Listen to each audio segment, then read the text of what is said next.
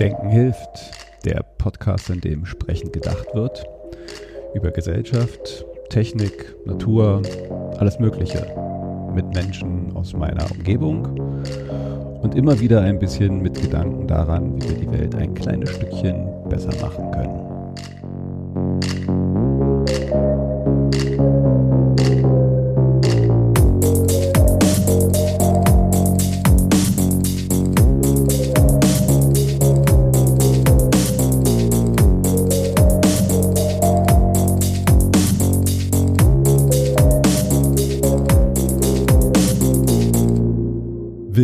Willkommen zu Denken hilft.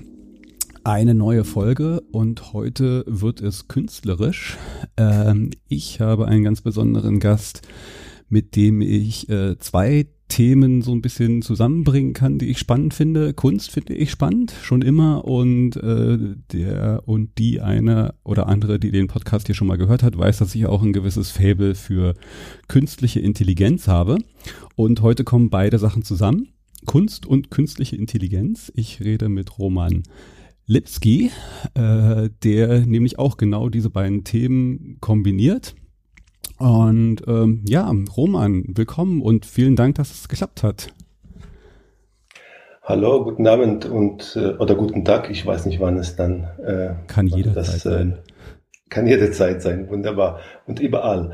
Äh, vielen Dank für deine Einladung. Ich freue mich, hier dabei zu sein und mit dir über Kunst und künstliche Intelligenz zu sprechen, zu sinnieren und ähm, ja, äh, auch über die Möglichkeit, äh, über eben Sachen zu sprechen, die äh, mich jetzt sehr, sehr bewegen. Und aber nicht nur mir, äh, nicht nur mich, sondern auch viele anderen auch. Ja, also vielen Dank, guten Abend alle.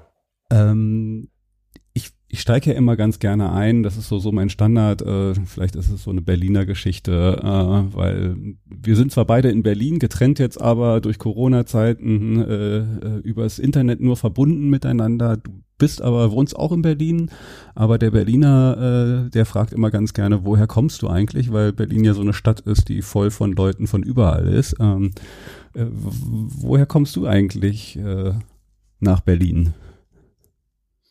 Ich bin ursprünglich, äh, also ich komme aus Polen, ich bin in Polen geboren und mit 19 kam ich hier nach Berlin und inzwischen bin ich, behaupte ich, ein Berliner zu sein, aber ich habe schon immer wieder echte Berliner getroffen, die mir, die mir gesagt haben, nein, Junge, du bist nie ein Berliner hier ja, das ist so ein Spiel, was wir Berliner ganz gerne treiben. Irgendwie da, da, da necken wir andere Leute immer ein bisschen mit. Das muss man, glaube ich, nicht zu ernst nehmen. Ah, das ist so ein kleines Spielchen, was die, äh, die, die Geburtsberliner so treiben. Aber da sollte man sich nicht äh, von ärgern lassen, kann ich dir sagen.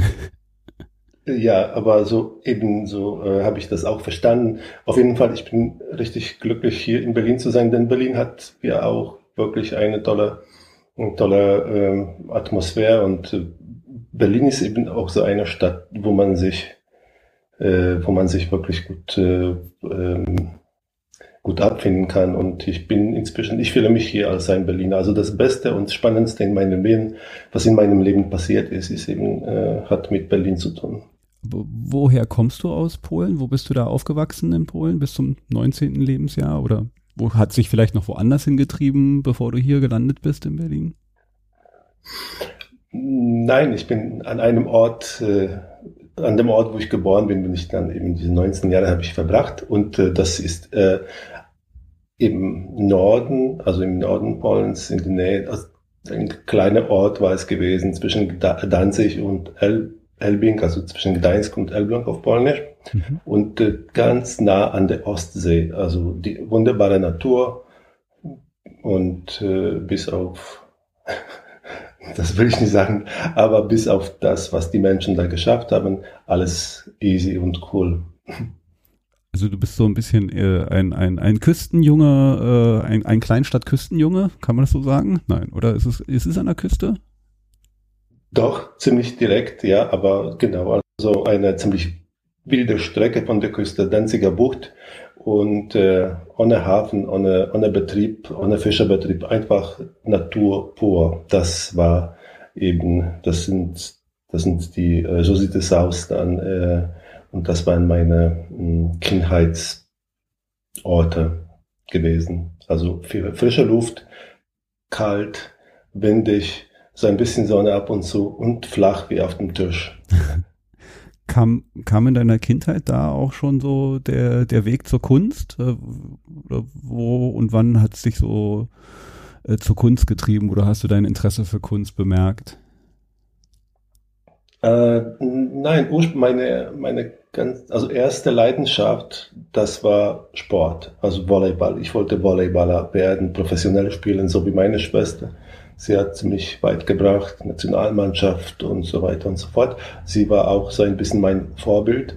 Und äh, ich habe auch jahrelang Volleyball gespielt mit, der, mit dem Wunsch, mit, äh, also mit großer Leidenschaft, aber auch mit dem Wunsch eben äh, ja, für, fürs Pollen zu spielen zum Beispiel, also in der Kader zu sein.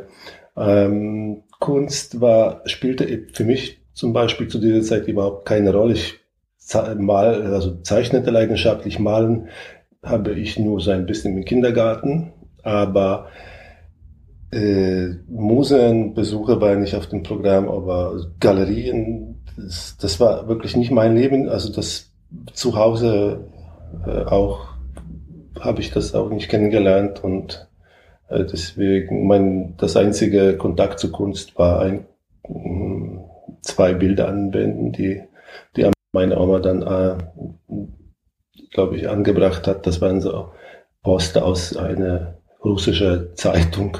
Die waren richtig schön bunt. Das ist das einzige Künstlerische bei uns zu Hause gewesen. Ja, das war der Ursprung. Also Sport. Und dann irgendetwa, also ein bisschen später, dann habe ich angefangen, ein bisschen zu sublimieren und über Welt und und und und äh, Gott nachzudenken und dann kam ich auf Kunst zu und das da verdanke ich hm, diesen Zugang zum Kunst meinem Bruder. Und zwar, ich habe als erstes über meine, er hatte eine kleine Bibliothek, hatte ziemlich viele Bücher über, über, äh, ja, über Weltreisen, aber auch hat ein paar waren dabei, die über Kunst äh, geschrieben worden sind. Und dann, die habe ich auch sehr gerne gelesen und das war mein erster Kontakt mit Kunst. Ich habe dann eben über Bücher habe ich zur Malerei gefunden. Ganz ungewöhnlich. W wann war das so? Wie alt warst du da so? Hm, da war ich schon 15, 16, 17, irgendwo so in diesem, in diesem Zeitalter. Okay. Und äh, was hat dich dann nach Berlin verschlagen? War das dann schon so das Interesse an der Kunst oder bist du auch noch mit anderen Hintergründen und Zielen nach Berlin gekommen? Äh, nach Berlin bin ich auch, also eigentlich Berlin war nicht mein Ziel und ich bin hier äh, ohne diesen Wunsch Künstler zu, oder Polen habe ich verlassen, ohne den Wunsch Künstler zu sein. Ich habe, ich, ich konnte mich da in meiner Gegend und zwischen den Leuten nicht wirklich abfinden und ich brauchte Abwechslung. Ich wollte daraus nicht um. Also ich fühlte mich so ein bisschen wie ein Emigrant. Ich wollte raus aus Polen zu dieser Zeit. Polen war, also meine, meine ganze Kindheit und, und, äh, und diese Teenagerjahren verbrachte ich in einem kommunistischen Land, in einem sozialistischen Land mit, das war irgendwie 80er Jahre, da wo ich äh, ein Teenager war, das war die größte Krise Polens nach dem Zweiten Weltkrieg. Mhm. Äh, Kriegszustand ja, wurde ausgerufen, also ökonomisch lag dieses Land am Boden.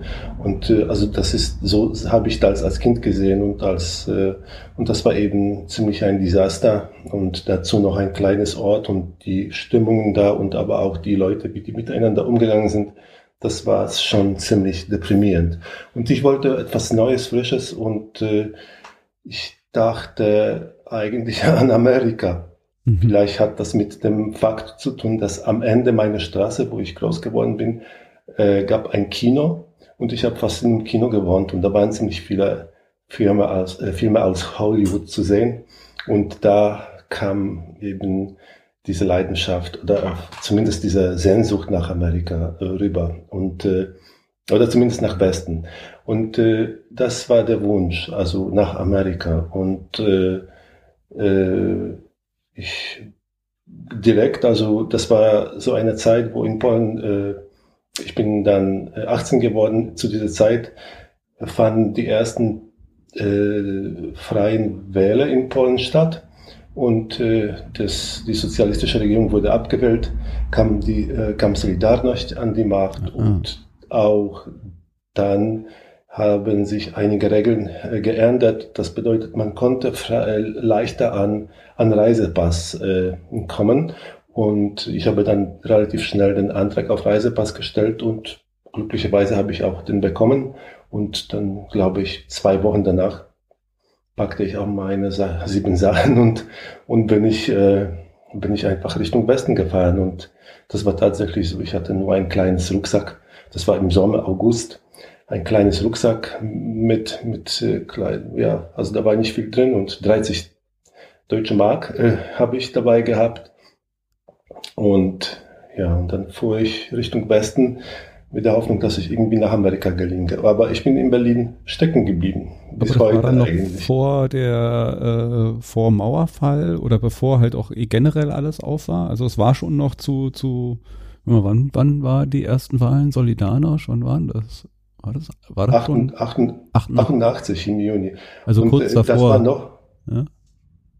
Ja, genau. Also das war kurz vor Mauerfall. Ich kam 89 im August nach Berlin also Mauer stand noch, äh, es gab äh, Ostdeutschland und Westdeutschland und dann, äh, ja, und ich landete in Westberlin und da war noch die Welt so geteilt, wie ich es gewöhnt war. Also dann wie hast du das dann so erlebt, als du dann plötzlich gerade hierher und dann hier auf der Seite den, den Mauerfall und alles zu erleben. Wie war das für dich, so die Zeit? Also ich meine, das war eine sehr prägende Zeit für uns alle. Ich, also ich war jetzt in Westberlin aufgewachsen und das war ja schon echt, da hat sich ja das Leben nochmal auf den Kopf gestellt, auch für alle.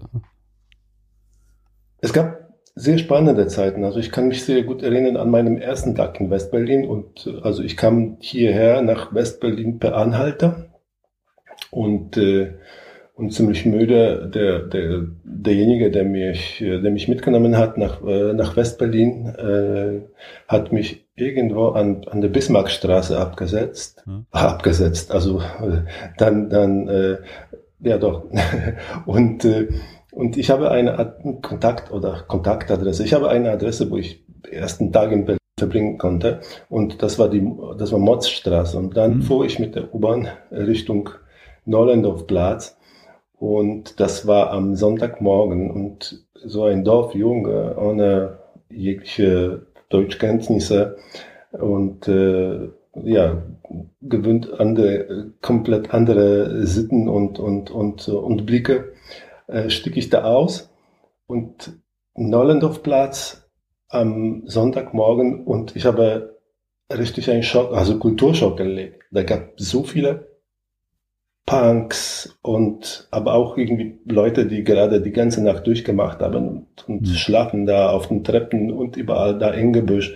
Vielleicht kannst du das ja auch, kannst du dich daran erinnern. Ja, und Nollendorf, Straße, das ist halt auch so der, gerade zu der Zeit war es noch so, so der Kerncenter der, der schwulen Szene in Berlin, was glaube ich auch für jemanden so aus dem also äh, katholischen Polen, ich, äh, könnte ich mir auch vorstellen, ist auch nochmal so eine neue Welt, die man da plötzlich sieht.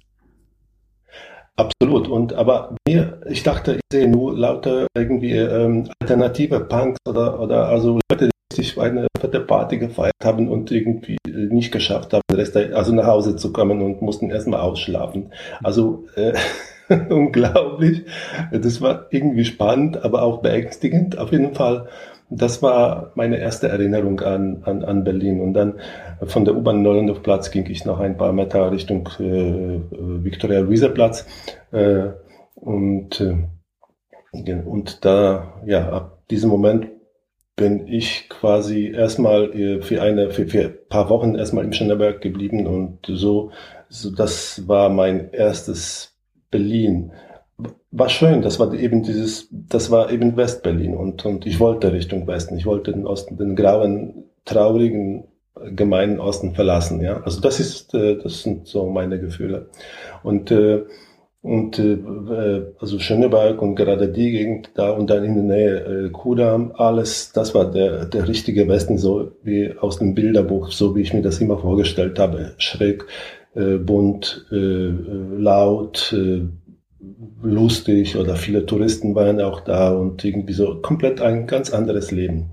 Ich konnte natürlich nicht wirklich an diesem Leben teilnehmen, denn ich, wie gesagt, 30 Mark in der Tasche, da, damit kannst du nicht, damit kannst du nicht allzu viel anfangen. Nichtsdestotrotz, also für, für meine Augen und Sinne, das war schon eine coole Sache. So Augenweide will ich nicht sagen, aber auf jeden Fall, ich war schon positiv. Äh, ich, ich fand mich hier gut. Und, und wie, wie war dann so deine erste Zeit? Du bist ja dann wirklich einfach äh, nur mit der Sehnsucht hierher und 30 Mark in der Tasche. Das klingt ja schon so richtig nach diesen, also wenn, so bei in Amerika würde man jetzt so diese vom Tellerwäscher zum Millionär, ich habe keinen Plan, ich habe nur eine Vision, einen Traum und äh, wie ging es da für dich weiter hier? Na, ich habe eben auch ungefähr 30 Euro in der Tasche. Also da hat sich in dieser Hinsicht hat sich nicht viel geändert.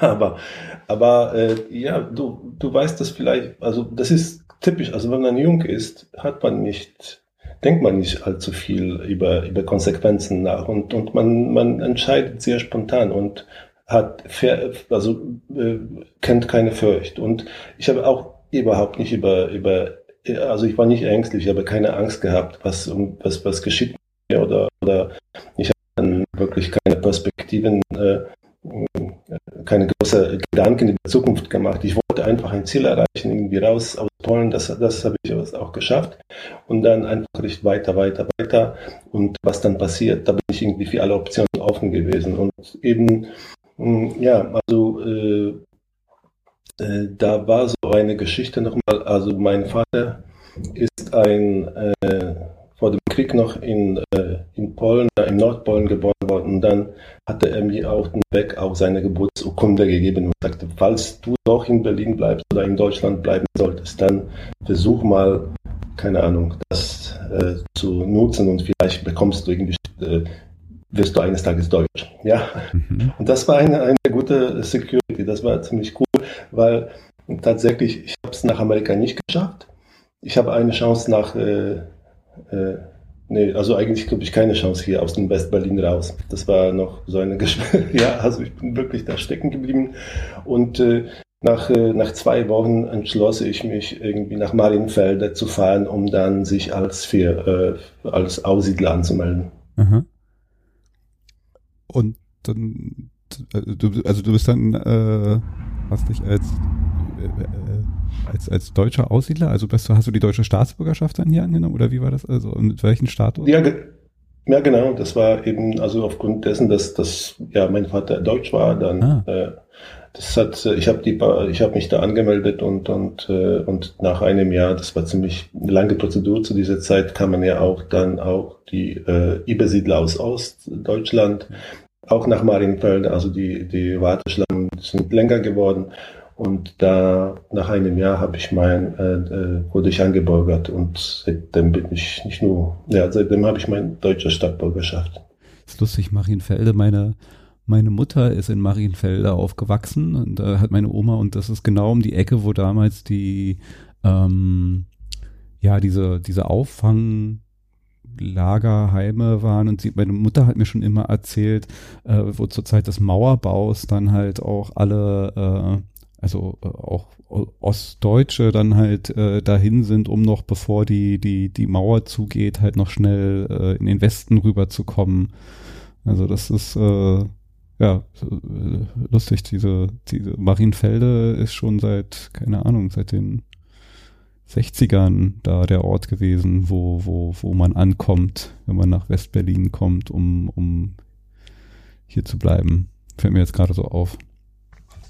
Ja, es ist eine sehr interessante Institution und da auf jeden Fall, äh, ja, ich glaube, da, darüber konnte man Bücher schreiben, was da nicht alles passiert ist. Also da sind, da haben sich viele Dramen abgespielt, aber auch viel glückliche Momente in dem Moment, wo du, also in, in, ja, wenn du äh, aufgenommen wirst, dann erlebst du richtig Hochgefühle, also bist du glücklich.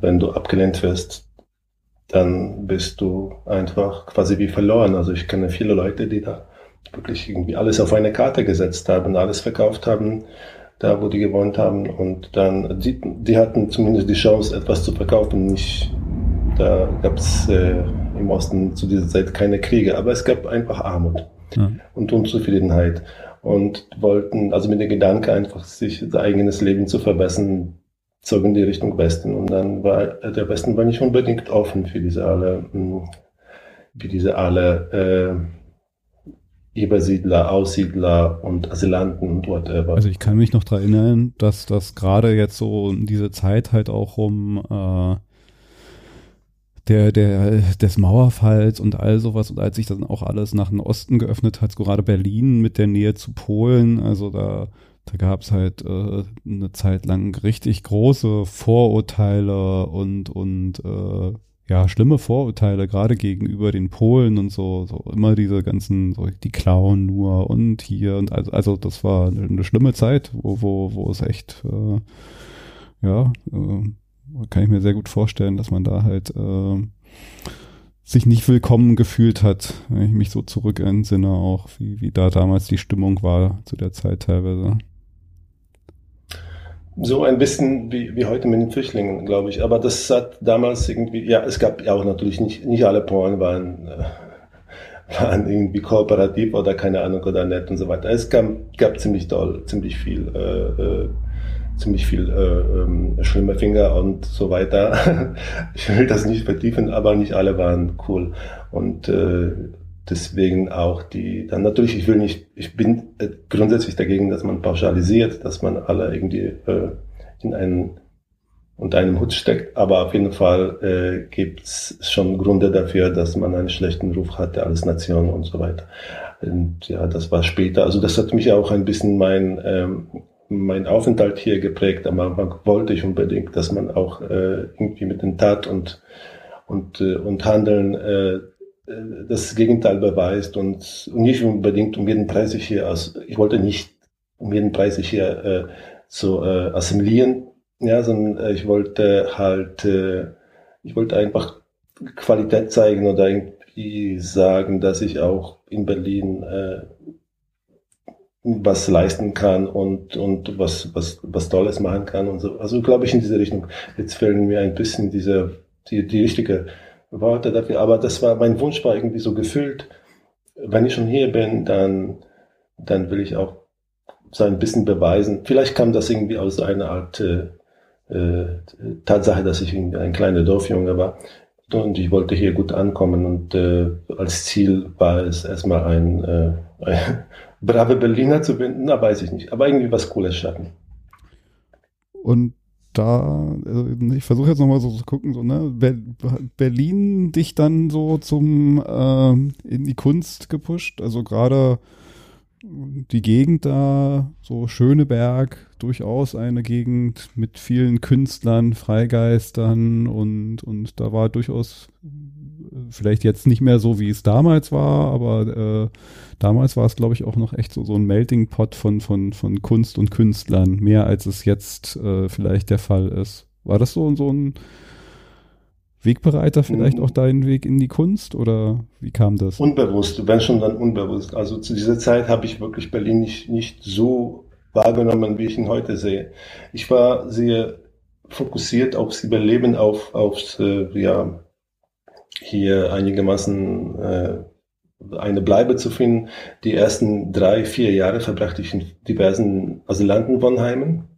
Es gab unglaublich schwierig, äh, also es, es, man konnte nicht wirklich irgendwie als eins, als junge äh, einzelstehende Junge äh, irgendwie eine Wohnung finden. Und ja, ich bin, ich habe keine Arbeit gehabt, also ich habe nicht nach Arbeit gesucht, sondern irgendwie spät, also relativ schnell, äh, relativ schnell erkannt ich, dass ich Maler sein will, aber das hat mit Sternberg nichts zu tun. Irgendwo, irgendwann, äh, was mich wirklich zu, zu Kunst hier in Berlin bewegte, das sind die Berliner Museen.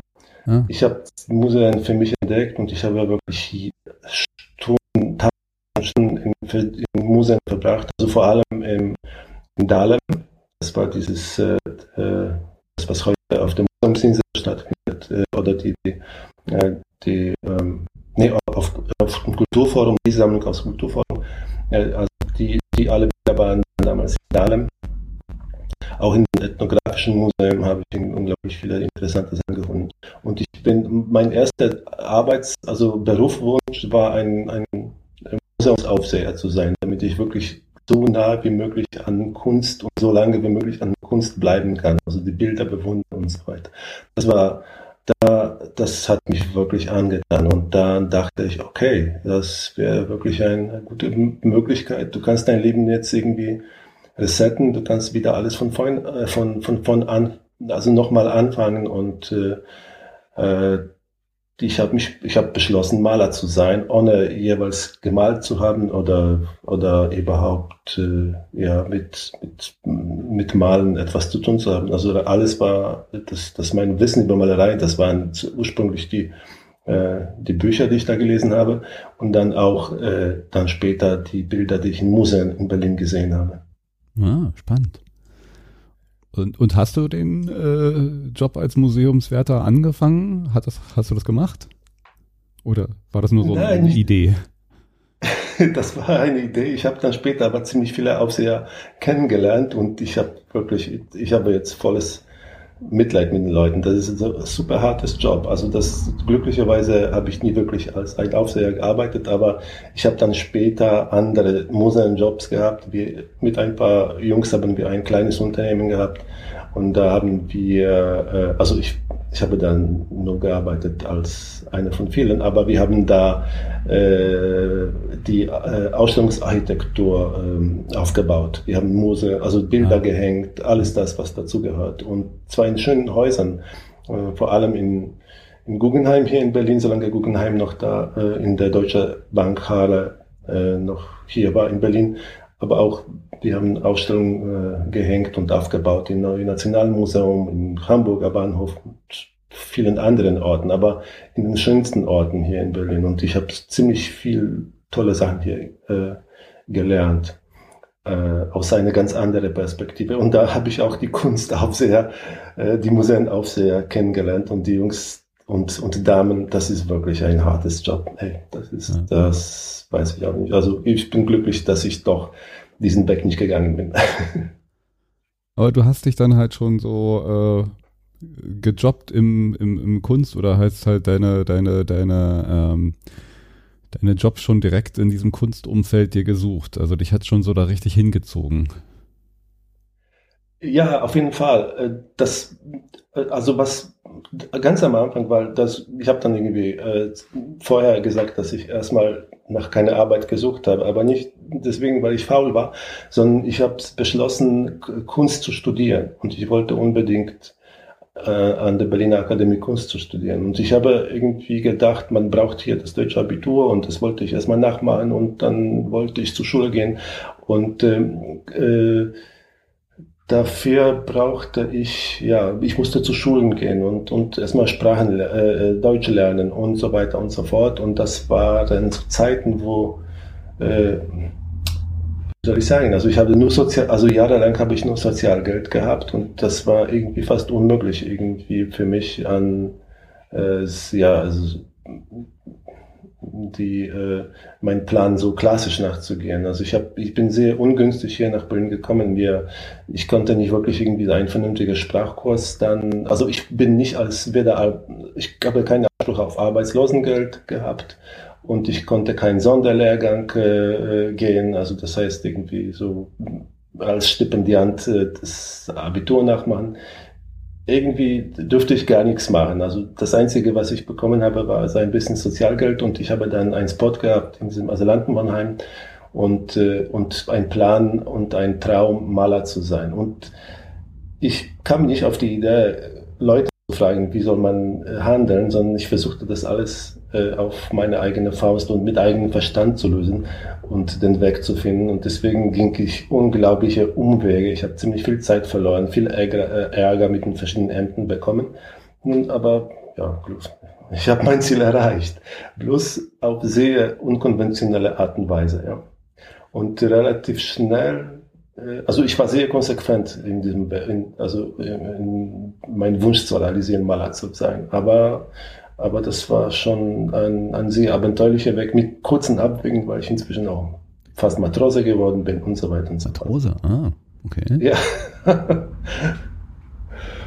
Äh, also, aber du hast dann halt schon, also du hast gesagt, sehr konsequent Maler angefangen, also richtig, was, wie ist das dann so? Geht man dann los und äh, holt sich irgendwie eine Leinwand und einen Pinsel und, und hast dann losgelegt? Oder wie, wie war für dich so der, der, ähm, der künstlerische Prozess, wenn man das jetzt vielleicht so nennen kann, äh, und, und auch so dein, dein, dein Weg vielleicht zu einem eigenen Stil. Also ich, wo, womit hast du denn da so angefangen? Was war da so deine, deine Kunst, mit der du halt deine, deine Malerkarriere gestartet hast? Hattest du da gewisse Stile, Inspirationen, Themen, die dich da zu der Zeit äh, In, bewegt haben? Nein, also ja, das war einfach nur pure, das ist ja fast, ja, weiß ich, schwer zu begreifen vielleicht, aber das war pure Lust, nur Maler zu sein, also wirklich Bilder zu malen, etwas ohne, ja, etwas zu sagen.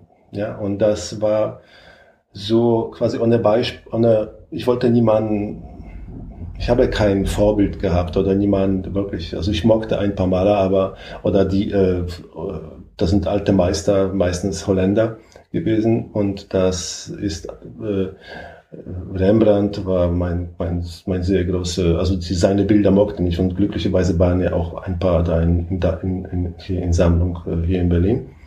Und ähm, auf jeden Fall, die erste Schule war äh, die erst, ersten Kontakt zu, zum Pinselfarbe und, und, und zum ersten Mal stand ich an einer Staffelei äh, bei einem Volkshochschulekurs in Kreuzberg.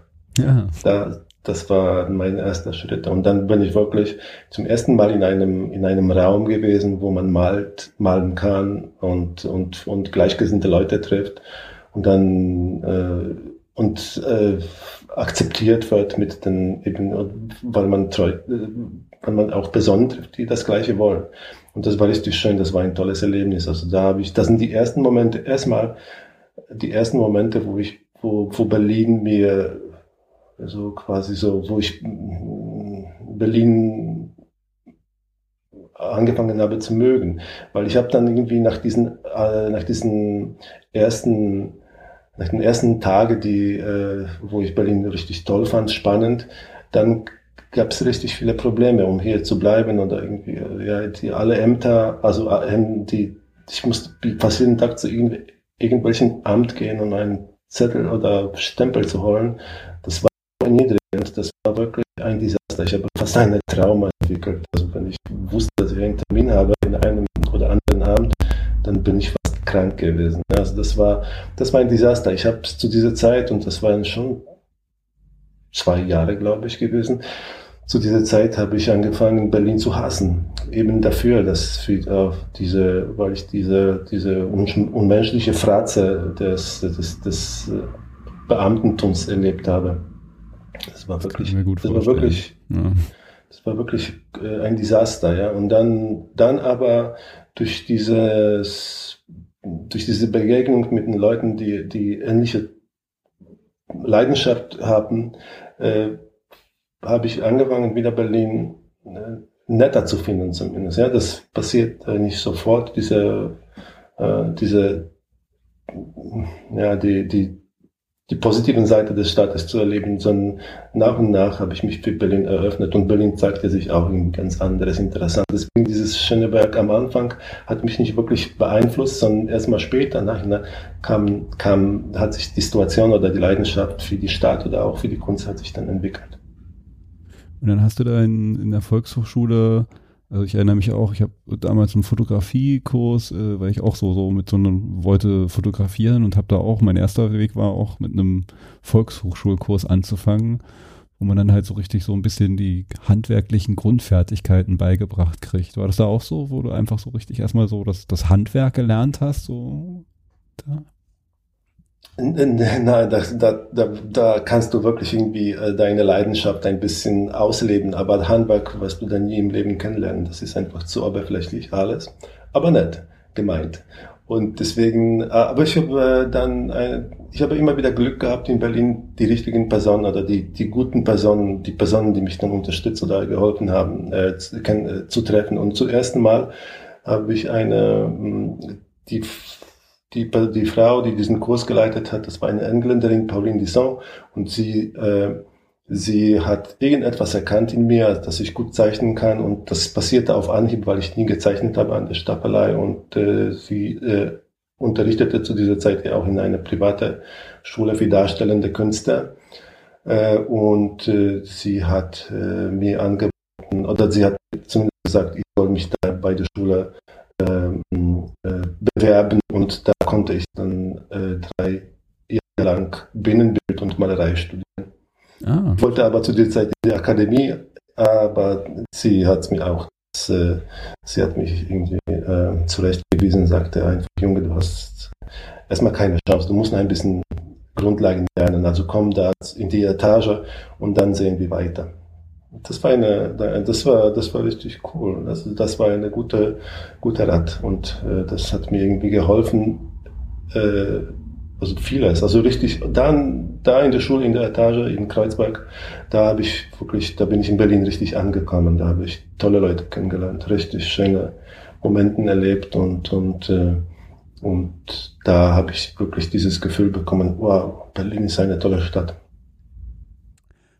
Und hast du dann da auch schon so angefangen, ich, ich bin jetzt kein Künstler, aber ich äh, stelle mir das jetzt so vor, dass man halt auch so, so einen gewissen Prozess durchläuft, bis man so merkt, so ich habe jetzt hier so einen Stil, ich finde meinen Stil oder das, da, ich habe da jetzt plötzlich was, wo ich sage, so ja, das ist jetzt so meine Kunst und das ist nicht nur so rumprobieren oder was ausprobieren, sondern so da, da geht es in eine Richtung oder da zieht es mich in so eine Richtung und da, da ist irgendwas, was jetzt auch äh, Kunst im Sinne von, ich, ich drücke hier was aus, was ich in mir drin habe, sehe, fühle. War das so eine Zeit? Wo, wo kam die dann da? Oder sehe ich das vielleicht auch falsch, irgendwie so ein bisschen zu verklärt. Vielleicht ist es ja gar nicht so.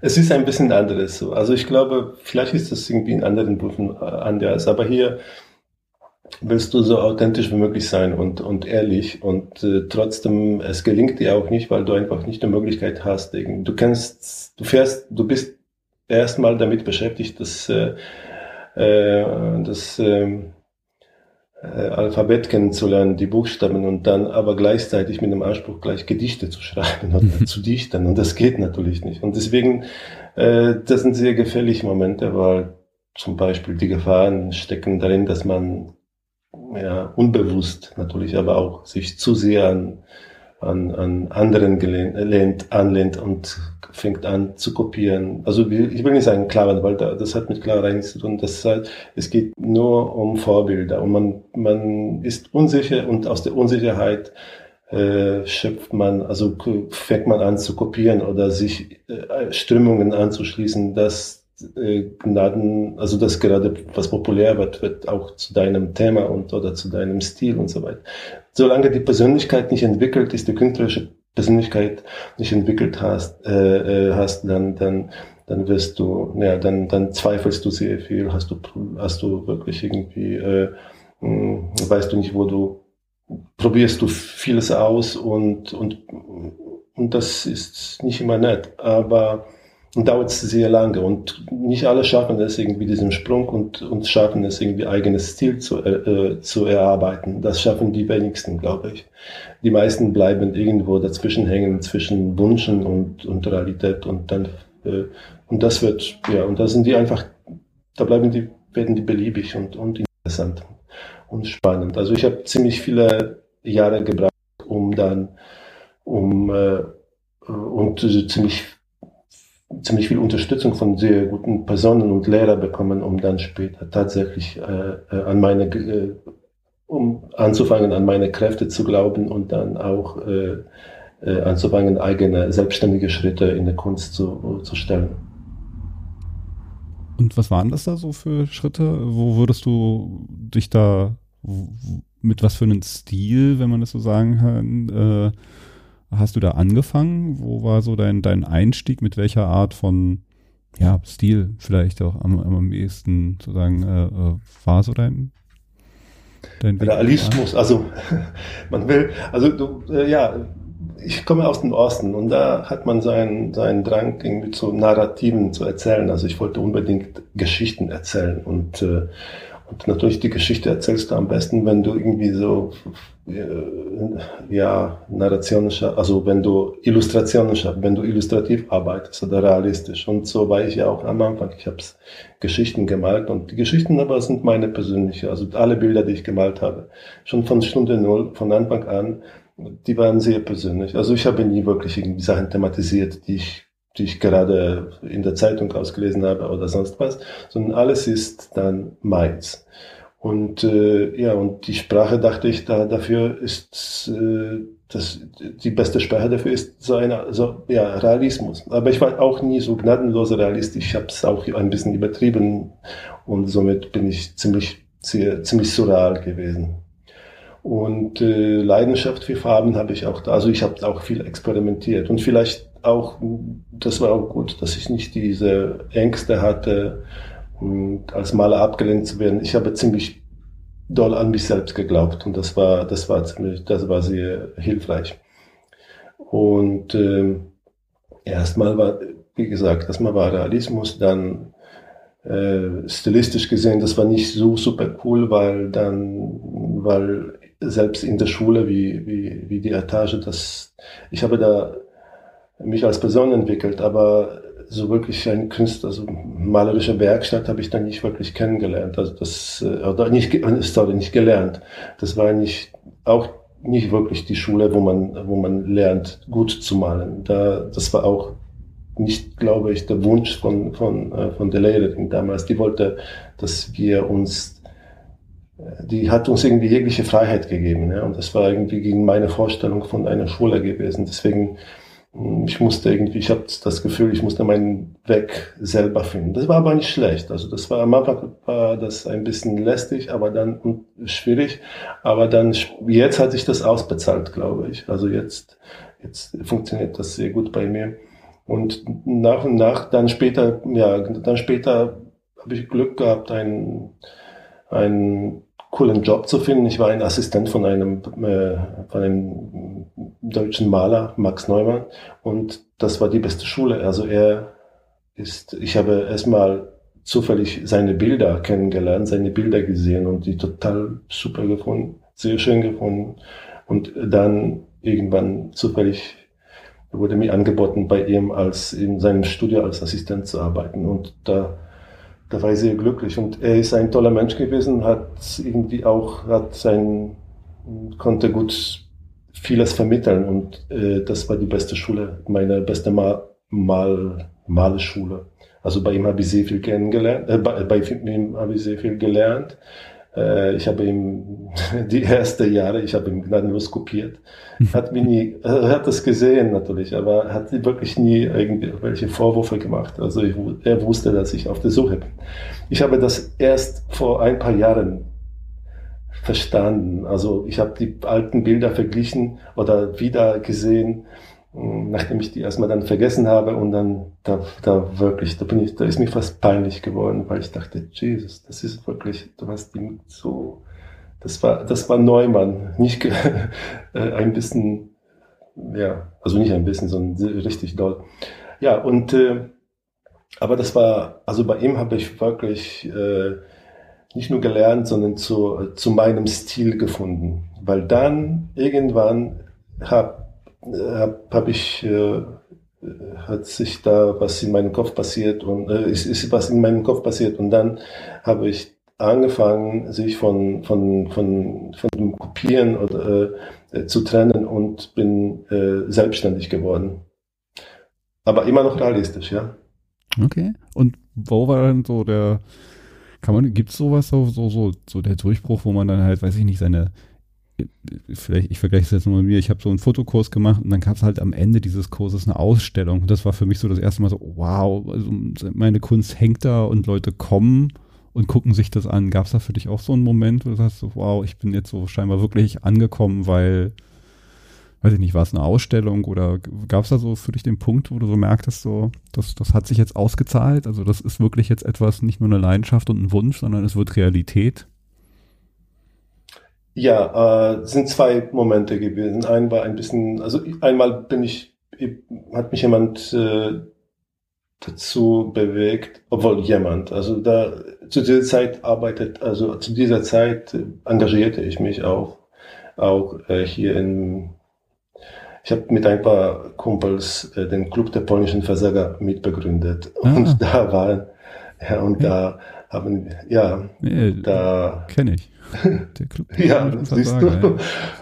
Da haben wir was Gutes geschafft. Und da habe ich mich viel, mit vielen anderen Sachen beschäftigt. Und die Jungs sagten zu mir, äh, da wird in Polen, da im Stettin, da ist ein Malfestival. Weil das zu dieser Zeit haben wir ziemlich viel, da habe ich angefangen, wieder Kontakte zu Polen äh, äh, aufzunehmen. Weil durch diesen Club haben wir immer wieder, wir haben auch eine Theatergruppe gegründet und dann mit unserem Performance-Theaterstück sind wir ein bisschen rumgereist und äh, fuhren wir auch zu verschiedenen Alternativen auf, auf Theaterfestivals. Und das war richtig spannend. Und dann gab es tatsächlich so eine Einladung, Bilder zu zeigen bei einem Kunstfestival. Und das zum ersten Mal in meinem Leben, da habe ich drei Bilder hin äh, äh bewegt und gleich den Preis gewonnen das war, das war, das war toll. Das war ein schönes Erlebnis und das war richtig äh, bestätigend für, für die Malerei. Aber das Wesentliche, das Wichtigste in meinem malerischen Leben passierte dann ein paar Jahre später. Und das war keine Ausstellung, sondern äh, ich habe einen Mäzen gefunden. Und das war schon zu den Zeiten, wo ich auch, äh, wo ich die Ausstellungen aufgebaut habe, ich habe auch da die Berliner Kunstszene aus einer, ja, aus einer, aus, einem, aus einer anderen Perspektive lernen kann, kennenlernen können, also oder zumindest die ein bisschen von der Seite beobachten können. Also ich bin da nicht als Maler äh, unterwegs gewesen, sondern als Handwerker. Mhm. Äh, trotzdem, das war, das war auch eine tolle, tolle Erfahrung. Ich habe sehr viel intensiv viel Kunst sehen können, auch mit vielen tollen Künstlern sprechen können. Und eines Tages, also das war schon so, ein, so eine Zeit, wo ich dachte, hm, jetzt musst du irgendwie anfangen, äh, als Künstler sichtbar zu werden, weil dann verpasst du deine Chance mit niemandem, weil dich irgendwie, für niemanden wirst du als Künstler interessiert oder als Maler. Du kommst nicht irgendwie an diese ganze Kunstszene dran.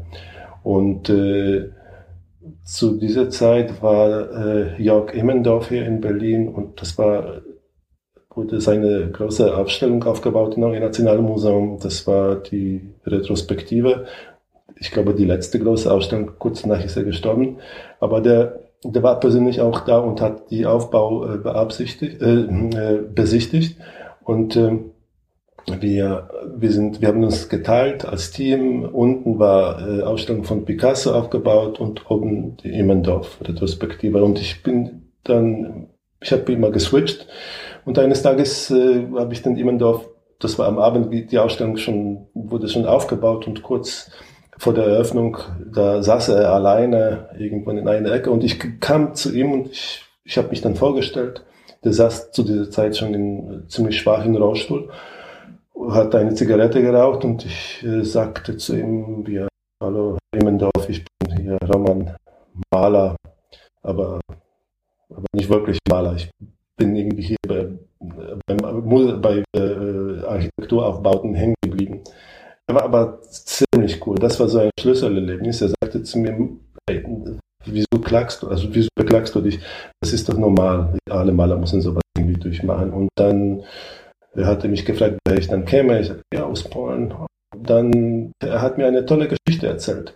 Ich habe auch gleichzeitig bei den, äh, bei den Arbeiten gesehen, wie zum Beispiel wie Künstler, die sich sehr bemühen, irgendwo anzukommen, äh, gnadenlos abgelehnt werden. Also die schicken tolle Mappen, die Präsentationen und Portfolios zu Galeristen, zu äh, Museum, zu Kuratoren. Und oft habe ich gesehen, wie die Sachen, die die, die, die Umschläge und die tollen Arbeiten. Zu dieser Zeit gab es nicht wirklich Internet, sondern man hat das alles irgendwie so auf Papier gebracht, was man zeigen wollte. Die Mappe, die berühmte halt, die wirklich noch eine die, Mappe ja, war. Ja, genau.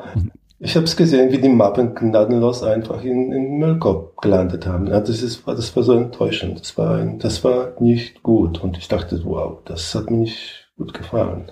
Und der Immendorf sagte zu mir, weißt du, ah, die polnischen Maler, die kenne ich äh, gut. Ich habe da ein paar Studenten bei mir. Also ich kann dir eine Geschichte erzählen. Da hat er mir erzählt, dass eines Tages hatte er eine Ausstellung in Warschau gehabt und dann, dann, dann kam auf ihm ein, ein, ein Junge zu und hat zu ihm gesagt, Herr Immendorf, ich möchte ein Student werden, bei einer Ausstellungseröffnung. Ja? Und der sagt, Immendorf hat ihn gefragt, und ja, was machst du denn so? Und der Junge hatte gleich irgendwie eine Mappe dabei gehabt oder ein paar Beispiele, konnte ihm zeigen, was er macht.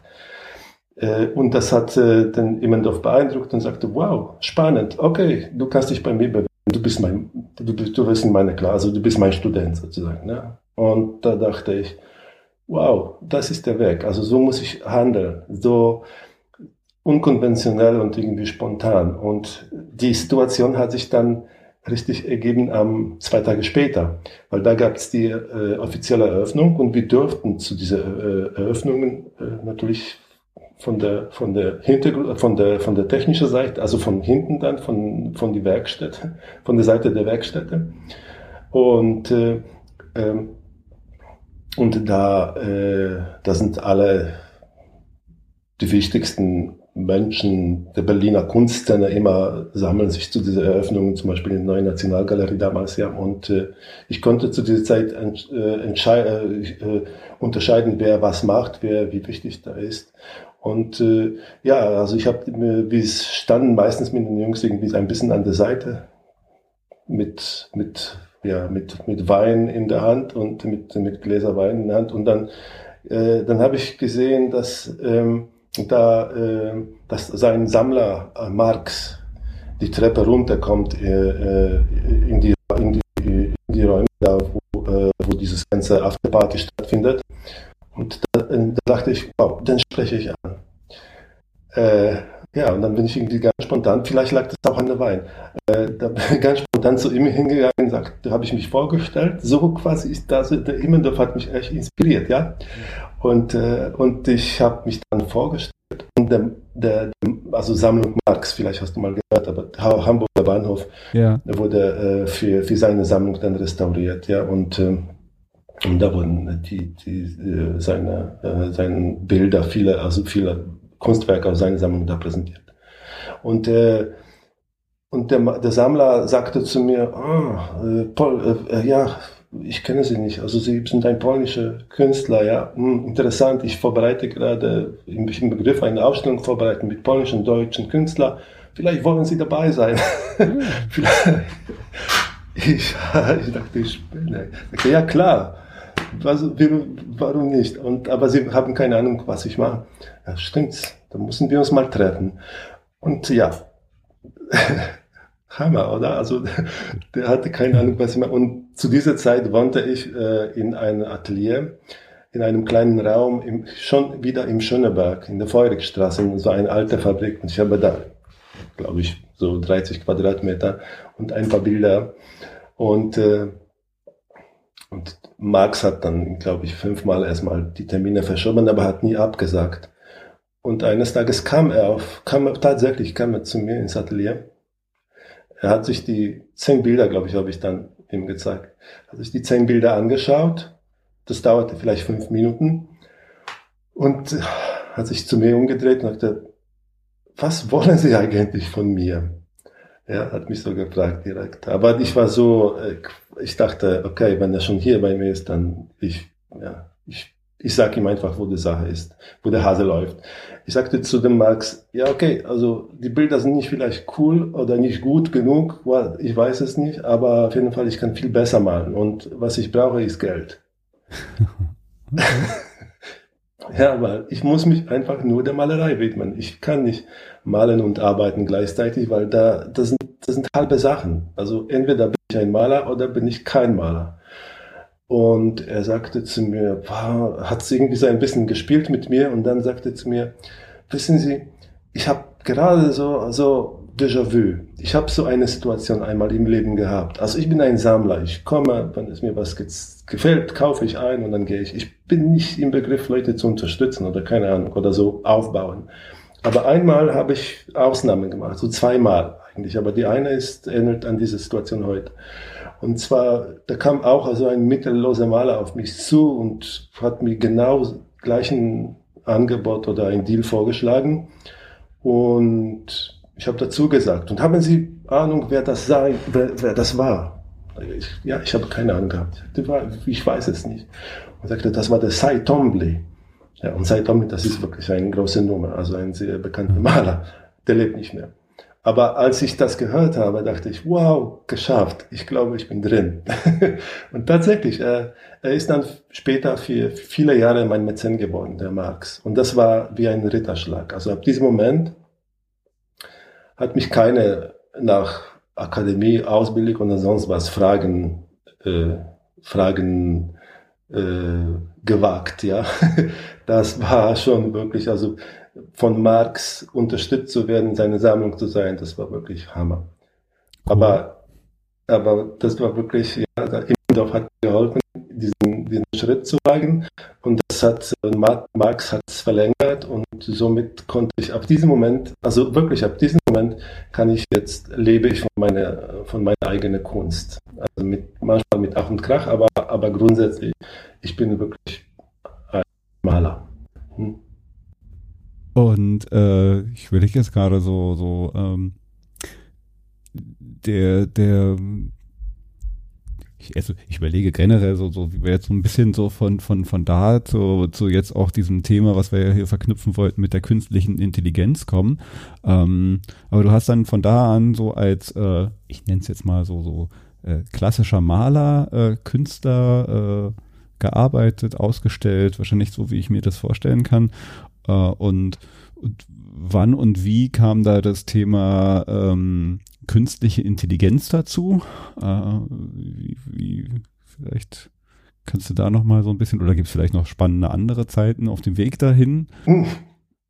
Ja, also eigentlich ab diesem Moment ist alles spannend geworden. Aber äh, ja, das, das spannend war eben Maler zu, als Maler zu funktionieren, ohne diese klassische Ausbildung. Das war richtig irgendwie, das hat sich als Segen erwiesen.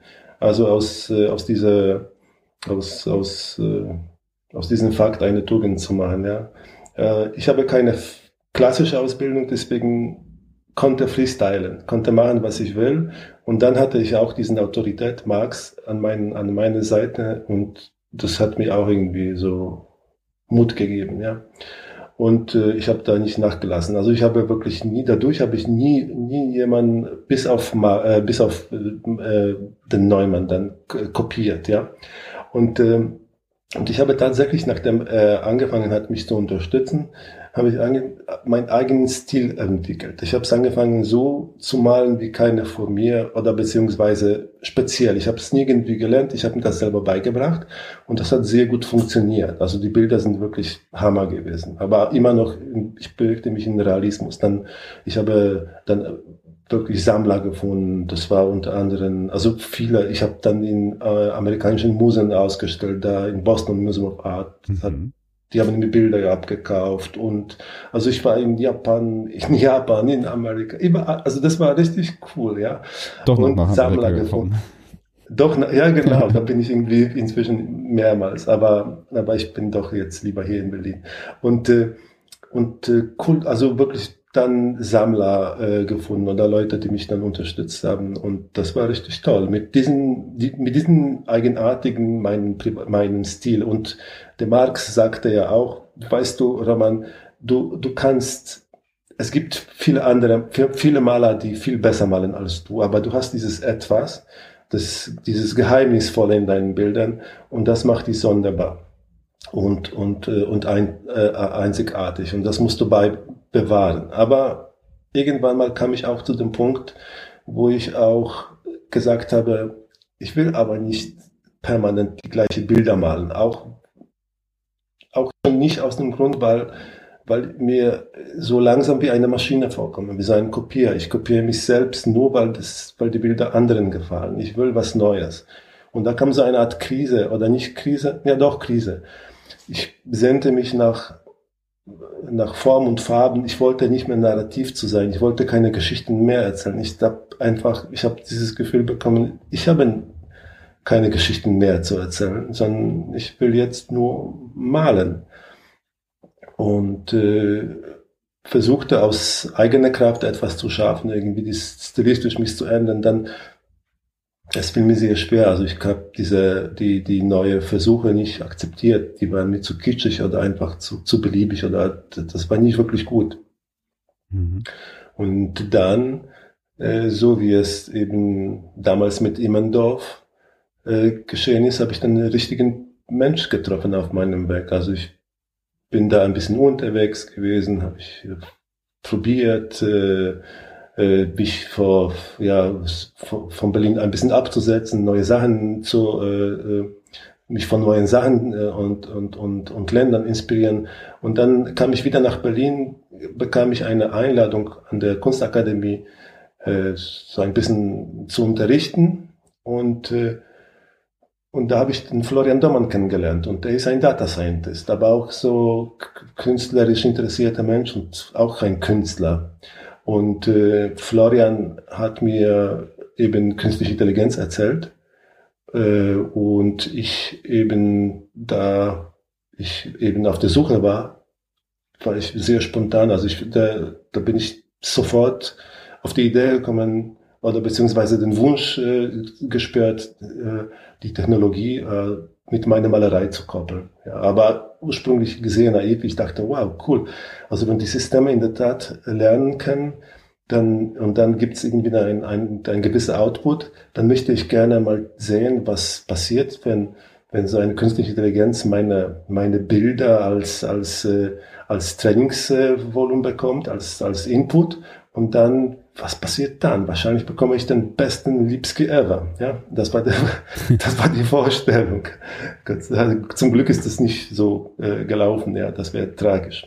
Also du hast dann, aber du, du hast mhm. dann, äh, ach so, erzähl weiter. Äh, oder hast du gleich irgendwie äh, einen Algorithmus äh, mit deinen Bildern befüttert, die du hattest? Also das war so der Ansatz nicht so gleich, aber das, weil wir, wir, wir hatten nicht wirklich eine Idee gehabt. Wir wollten, wir wollten dann mit Florian ein, ein Experiment starten. Also wir wollten nicht. Wir haben ein Experiment gestartet. Also er sagte zu mir, lass uns mal, mh, hm, lass uns mal alle deine Bilder, die du hast, die du fotografiert hast, als, äh, als ein Database organisieren und das, äh, äh, und wir hatten dazu diese Zeit, wir, wir, wir nutzen diesen Still-Transfer. Äh, und, äh, und Florian hat äh, eine Software benutzt, äh, äh, benutzt von, von, von Wissenschaftler aus Uni Tübingen zu, zur Erkennung von Formen und Farben und hat selber einen, einen Algorithmus geschrieben. Und äh, wir haben erstmal den Algorithmus mit meinen, so mit allen meinen Sachen, die Arbeiten, die ich da jeweils fotografiert habe, äh, trainiert.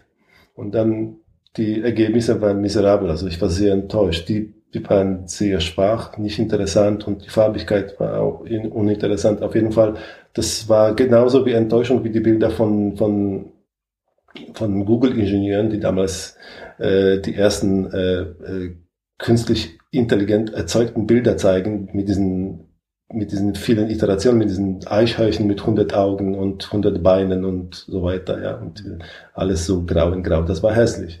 Und ich wollte meine Bilder auch nie so haben. Ich, das, ich habe mir komplett was anderes vorgestellt, aber ich wusste nicht, wie das funktioniert. Und die erste, das erste Experiment ist quasi gescheitert, aber ich wollte nicht aufgeben. Und ich habe dem Florian was Folgendes vorgeschlagen. Ich habe zu ihm gesagt, Florian, lass uns mal, also ich male extra Bilder für diese, äh, ich, ich produziere, äh, produziere so, ja, so ein, so ein, ich schaffe so ein, so ein, so ein kleine Database für, für dich. Ich male, ich nehme mir ein einfaches Thema, damit ich verstehe, wie das alles funktioniert und, äh, und äh, damit ich irgendwie vergleichen kann, Input mit Output dann am Ende und wie die Veränderung äh, verlaufen ist. Und dann, ich male irgendwie ein Thema mehrmals. Ich wiederhole die Methode von Warhol, diese multiple Methode, wo du ein Thema nimmst hm. und dann mehrmals nacheinander malst. Da gibt's immer was Neues. Also jedes Bild, ich habe, Warhol hat äh, Siebdruck äh, praktiziert.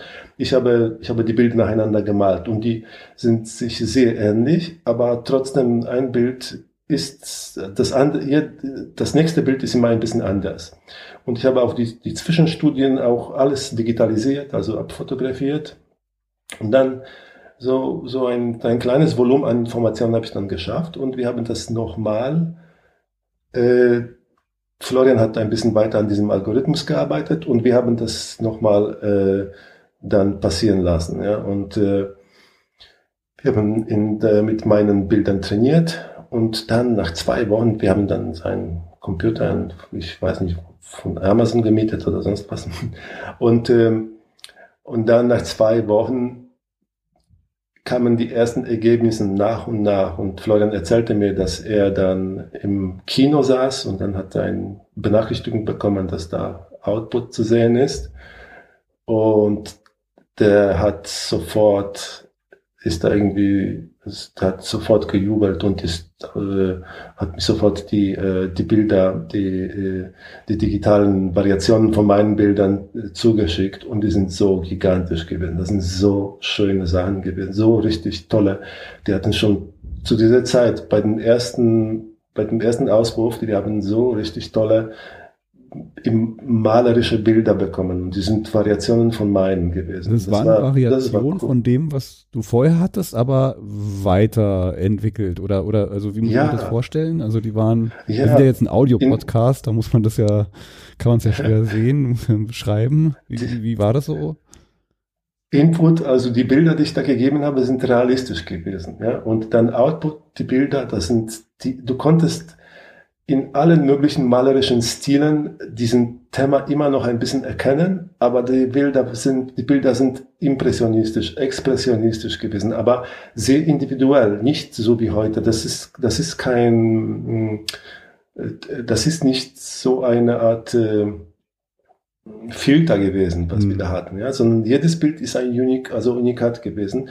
Das ist aber äh, und wenn ich das mit Stilen vergleiche, das tue ich nur. Die Maschine hat nämlich, die vergleicht da nicht, die hat keinen Wunsch, die, die, die, die, wie das entsteht, weiß ja auch selber, dass man spricht über Blackbox-Situation. Mhm. Ja, also das ist, äh, das ist wirklich so random, also zufällig passiert, aber die Ergebnisse waren richtig cool. In, äh, vergleichbar in, mit, mit vielen malerischen Stilen oder sogar, man konnte ja individuell einem oder anderen Künstler zuschreiben, diese Arbeiten. Aber auf jeden Fall, die, alle diese digitale, die, die abstrakten, die fotorealistischen, die, die expressionistischen, impressionistischen Bilder, alle waren irgendwie kohärent mit meinem eigenen, also nicht irgendwie, die waren richtig kohärent mit meinem eigenen Werk und somit sehr vertraut. Und mein Gefühl war, damn, ich konnte die Bilder auch so malen, ja, aber auf die Idee bin ich nicht gekommen. Also ich werde wahrscheinlich die Bilder irgendwann so schaffen in dem Stil, aber dafür brauchte ich zwei, drei Leben. Und das war, das war ein neues Erkenntnis. Und natürlich, weil die, dieses Outputs, diese digitale Bilder, die ich bekommen habe, die sind sehr farbig. Die Farbigkeit hat sich komplett äh, verändert. Die waren für mich wie so, so die waren so tolle Beispiele, wie ich dann eventuell malen konnte in der Zukunft, ja. So ungefähr. Und äh, ich habe das ziemlich schnell verstanden, nicht, also ich kam nicht auf diesen Versuch, diese Bilder dann ausdrucken zu lassen oder auf Monitoren zeigen zu lassen und sagen, okay, das ist eine digitale Kunst. Jetzt bin ich ein digitaler Künstler. Das wollte ich nie. Ich wollte weiter malen und ich verstand die Bilder ziemlich sofort als eine Art Inspirationsquelle. Mhm. Ich wollte die Bilder sehen, anschauen, äh, äh, vergleichen mit dem, was ich da, also ich wollte die Bilder so sehen, wie die Natur eben so ist. Also die Natur inspiriert einem und eben die digitale, äh, digitale Outputs, die, diese Vielfalt an diesen Bildern sollte mich auch inspirieren. So genau wie die Natur. Man muss ja auch sagen, ich bekam tausende Bilder, ja, also wirklich irgendwann mussten wir den Computer irgendwie abbestellen. Deswegen bei 10.000 haben wir gesagt, stopp, jetzt wollen wir nicht mehr, das ist einfach viel zu viel. Und, ja. Also du hast es dann als Inspiration benutzt, also wenn man jetzt so, so schlagwortmäßig vielleicht das jetzt nur als Headline äh, liest, äh, äh, AI-Kunst, dann, dann denkt man landläufig ja immer ganz schnell daran, so, ne, das, was jetzt da vielleicht passiert ist, ne, die, die künstliche Algorithmen, äh, künstliche Intelligenz, Machine Learning, Algorithmen machen etwas und das, das ist Kunst. Also die kreieren jetzt selber Musik, Bilder etc. und werden plötzlich zu Künstlern.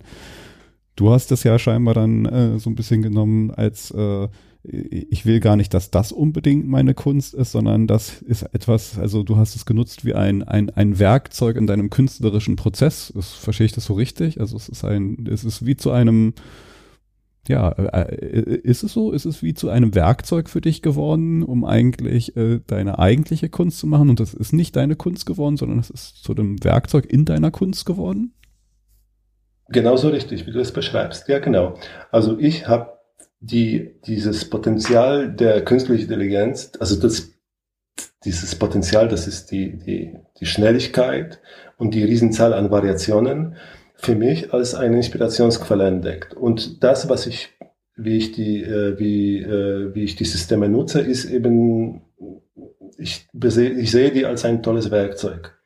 Und, äh, und was ich zum Beispiel nicht mag, aber das, das machen jetzt die meisten digitalen Künstler oder AI-Künstler, die bleiben aus meiner Sicht irgendwie auf dem halben Weg, weil die futtern die, also die, ja, die trainieren die Maschine quasi und wenn die äh, Ergebnisse dann, äh, dann, wenn die Maschine die Ergebnisse liefert, dann werden die Ergebnisse als ein, als ein Kunstwerk verkauft oder gezeigt. Und das ist äh, klar, die, diese Sachen sind sehr spektakulär, die bewegen sich inzwischen und, und, und sind wirklich sehr brillant, sehr scharf und so weiter. Aber das ist wirklich, das ist, das finde ich irgendwie ist nur die halbe Miete. Das ist, da gehen die Künstler irgendwie äh, nicht zu Ende. Und äh, das bedeutet nicht, dass ich den besten, besseren Weg gegangen bin. Aber aus, ich, aus meiner Perspektive irgendwie doch, weil ich sehe die Maschine als tatsächlich eine, als eine wunderbare Unterstützung meine eigene Persönlichkeit oder meine eigene äh, Kunst, die, äh, die Inspirationen, die ich dann äh, betrachte, also ja genau, und deswegen die, die, die Methode, die ich da anwende, ist so eine Art Dialog mit der Maschine. Ja? Also ich einmal, äh, einmal bekomme ich Output, dann lerne ich es oder ich sehe, ich betrachte mir das, äh, was die Maschine dann auswirft, die Outputsbilder, die wunderbare äh, wunderbare digitale Bilder, die sind wirklich Bilder.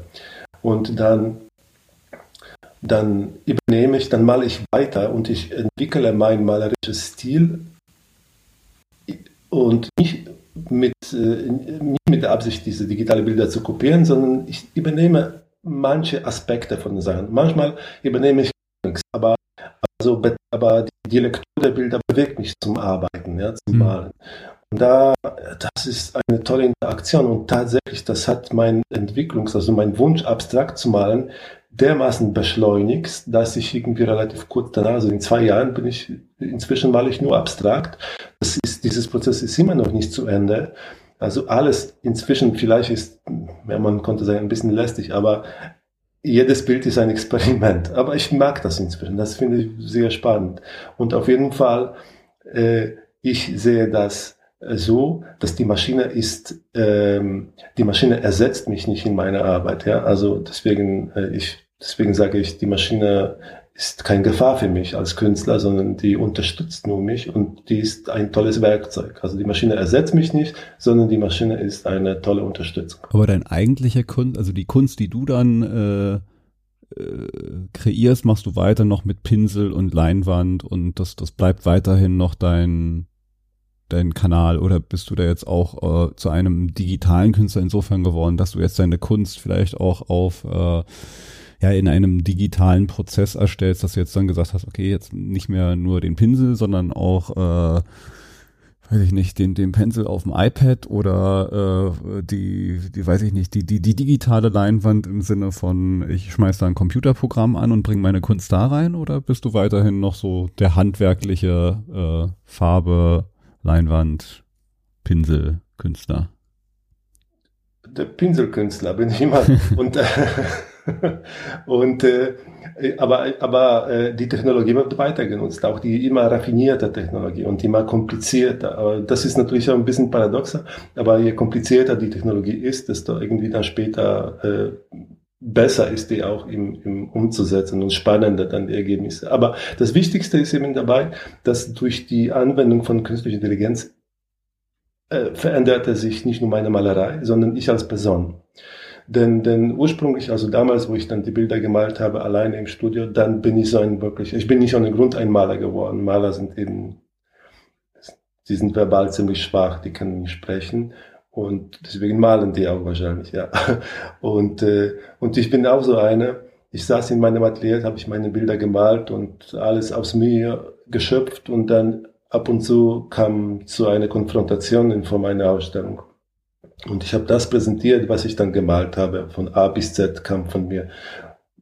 Jetzt finde ich das gar nicht spannend. Also jetzt, also die weiter, meine Entwicklung ist nicht nur, dass ich abstrakt male, sondern dass ich Konzept entwickelt habe oder dass ich mehr konzeptuell bin. Und äh, durch eben Ansatz der Technologie bin ich der Meinung, dass wertvoll ist oder das Schönste am kreativen Prozess ist, wenn sich die anderen auch daran beteiligen. Also eben so eine Art Kooperation anzugehen oder, oder sogar noch ein bisschen weiter, also Interdisziplinarität. Also ich, äh, ich habe so ein Konzept entwickelt, Unfinished heißt das, mhm. wo ich äh, Personen die nicht unbedingt an sich als, äh, sich als kreative Personen bezeichnet werden, aber einen Wunsch haben, ein Kunstwerk zu besitzen oder ja, in dem, in dem Fall ein, ein Bild zu besitzen, äh, sich an mich wenden. Die lade ich zum Malen, die lade ich zum Malen ein. Also das ist unter dem Motto, willst du ein Bild von mir haben, dann musst du das Bild also du, da musst du den Ursprung liefern, da musst du selber malen erstmal. Mhm. Ich, wir nutzen die künstliche Intelligenz, weil die hilft dir, die Netzwerke helfen dir, äh, mutiger zu werden, die, die werden dich genauso inspirieren wie, wie mich damals. Und dann wirst du sehen, wie wunderbar die Technologie ist im Ansatz. Und dann öffnen sich die Personen meistens und dann fangen die an zu malen. Das sind ganz einfache malerische Gestes, äh, Gestus, äh, Gäste. Ja. Mhm. aber, äh, aber dann hinterlassen Spuren auf der Leinwand. Da, ab diesem Moment übernehme ich, ich male dann diese Bilder zu Ende und so entsteht sein kooperatives Werk. Und das ist fantastisch, weil diese Bilder, die dann entstehen in Kooperation, die, die sind dann später nicht mehr die werden nicht mehr gleichgültig. Die werden nicht degradiert zu einem Dekoration, das zu einem Bild, was über das Sofa gehängt wird, weil es passt. Das Bild wird nie, mit dem Bild wird nie gehandelt, also wird nie wirklich ein, ein, ein, ein, ein, ein äh, eine Einlage oder als, als, äh, als äh, ja genau, also mhm. damit wird nicht gehandelt, sondern die Bilder sind dann sehr persönlich, weil du, wenn du dabei beteiligt bist und du, du hast den Input geliefert, dann erkennst du dich in diesem Bild immer und deine eigene Geschichte. Und ich finde, das ist eine tolle, tolle, tolle Story. Das entwickle ich weiter und ich arbeite daran, dass in jed und vor allem was Schöne dabei ist. Und ich erkenne immer wieder neue Aspekte und positive Seiten, so eine Art kooperatives, ko ja, äh, kooperative Arbeit. Denn ich sehe, dass viele glauben, viele, viele erkennen sich irgendwie neu. Also viele Leute, die dabei äh, beteiligt sind oder die mit mir gemalt haben, finden auf einmal zur Kreativität aus, ja, durch, finden zur Kreativität. Punkt. Also du kitzelst Und, die Kreativität aus den Menschen raus über so einen Prozess auch. Ja, wirklich. Das ist mein Wunsch, das ist mein Anliegen. Und das ist, das funktioniert irgendwie. Spannend. Besser als ich dachte ursprünglich, ja. Und das funktioniert nur, weil ich tatsächlich die Technologie zu, zu, zu, zu Hilfe habe. Weil das, äh, die, äh, weil, weil äh, inzwischen benutze ich ganz Netzwerke und das ist ein, so ein, das sind generative Netzwerke und die, die, die Outputs, äh, also die, dieses, dieses Dialog mit dem, mit, mit, mit dem, mit dem, mit dem Maler oder mit, der, mit dem Mensch passiert in Echtzeit. Also du hast was gemalt auf der Leinwand, ja. du hast ein, eine Linie oder einen Kreis gemalt.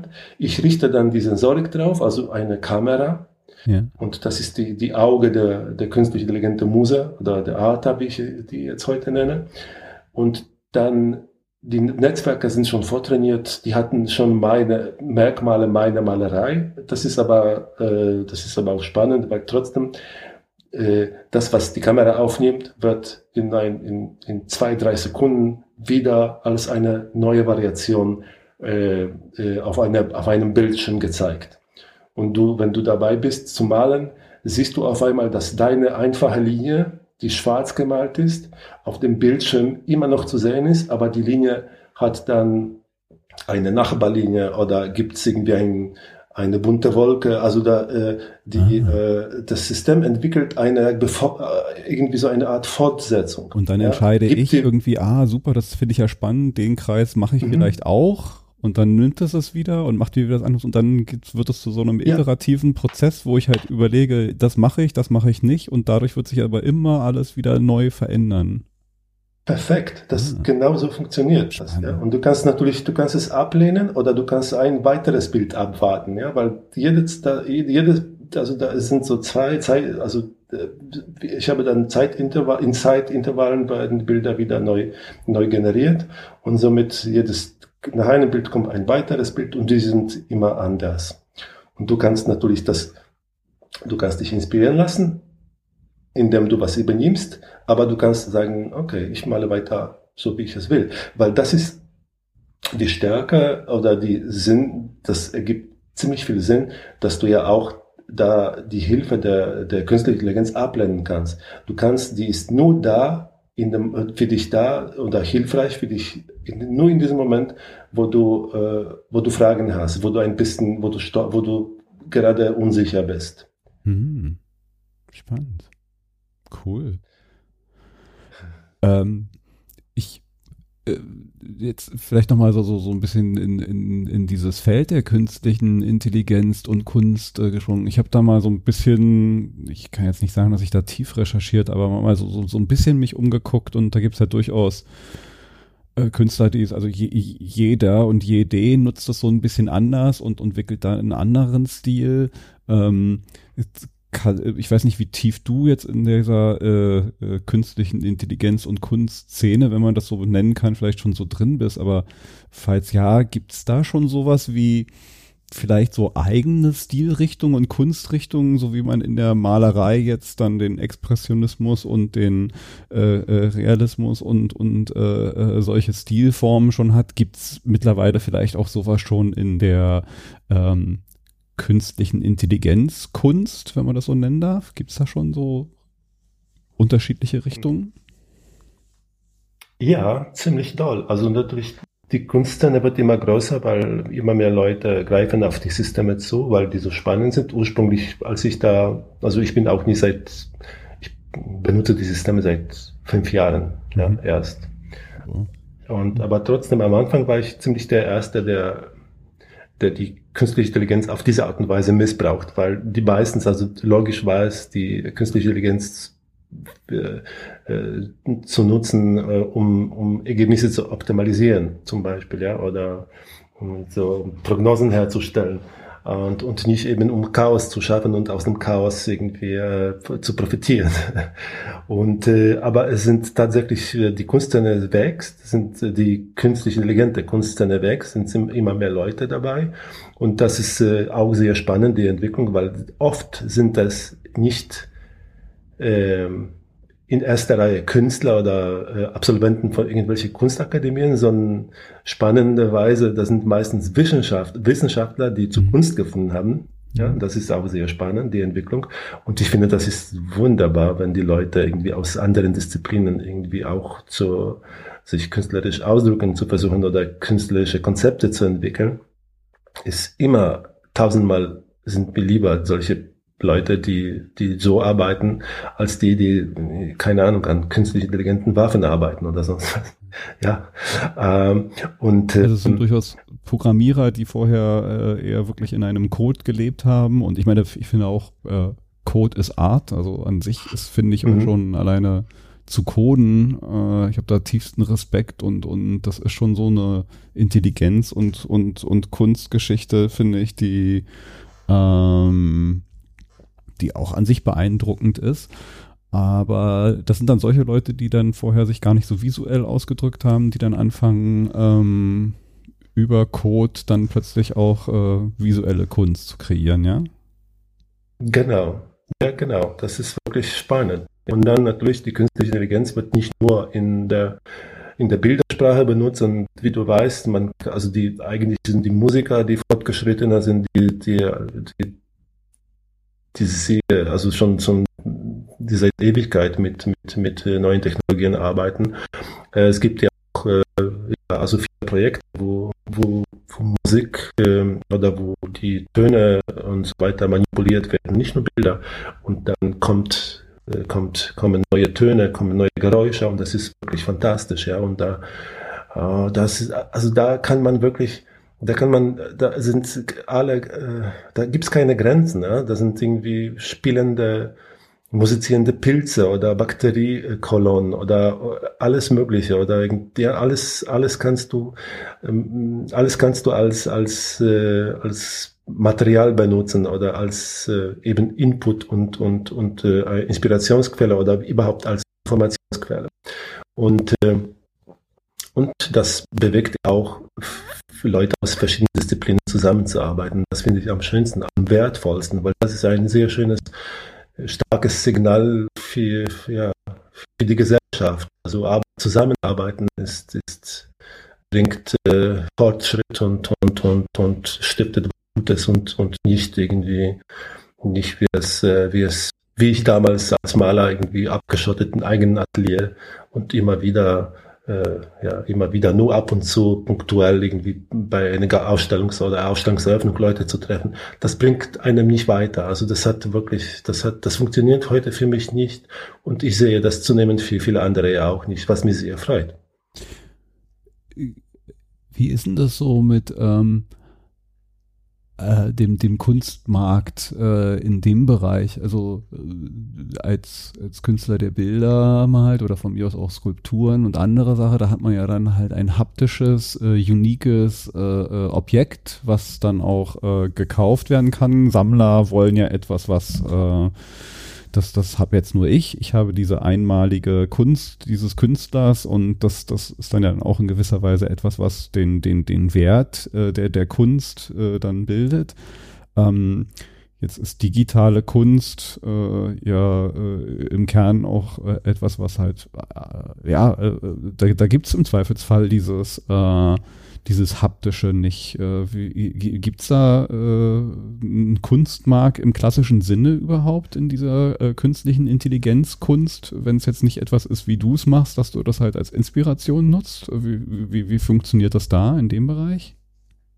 Ja, es gibt natürlich, es gibt, äh, es gibt neue Möglichkeiten. Also die Technologie entwickelt sich in vielen anderen Richtungen ja auch. Also es gibt Blockchain, es gibt Tokens, es gibt Ethereum, es gibt es gibt natürlich auch neue Tendenzen, neue Wünsche, mit, mit der digitalen Kunst umzugehen, weil wir schaffen digitales Kunst, wir schaffen sehr viele Bilder.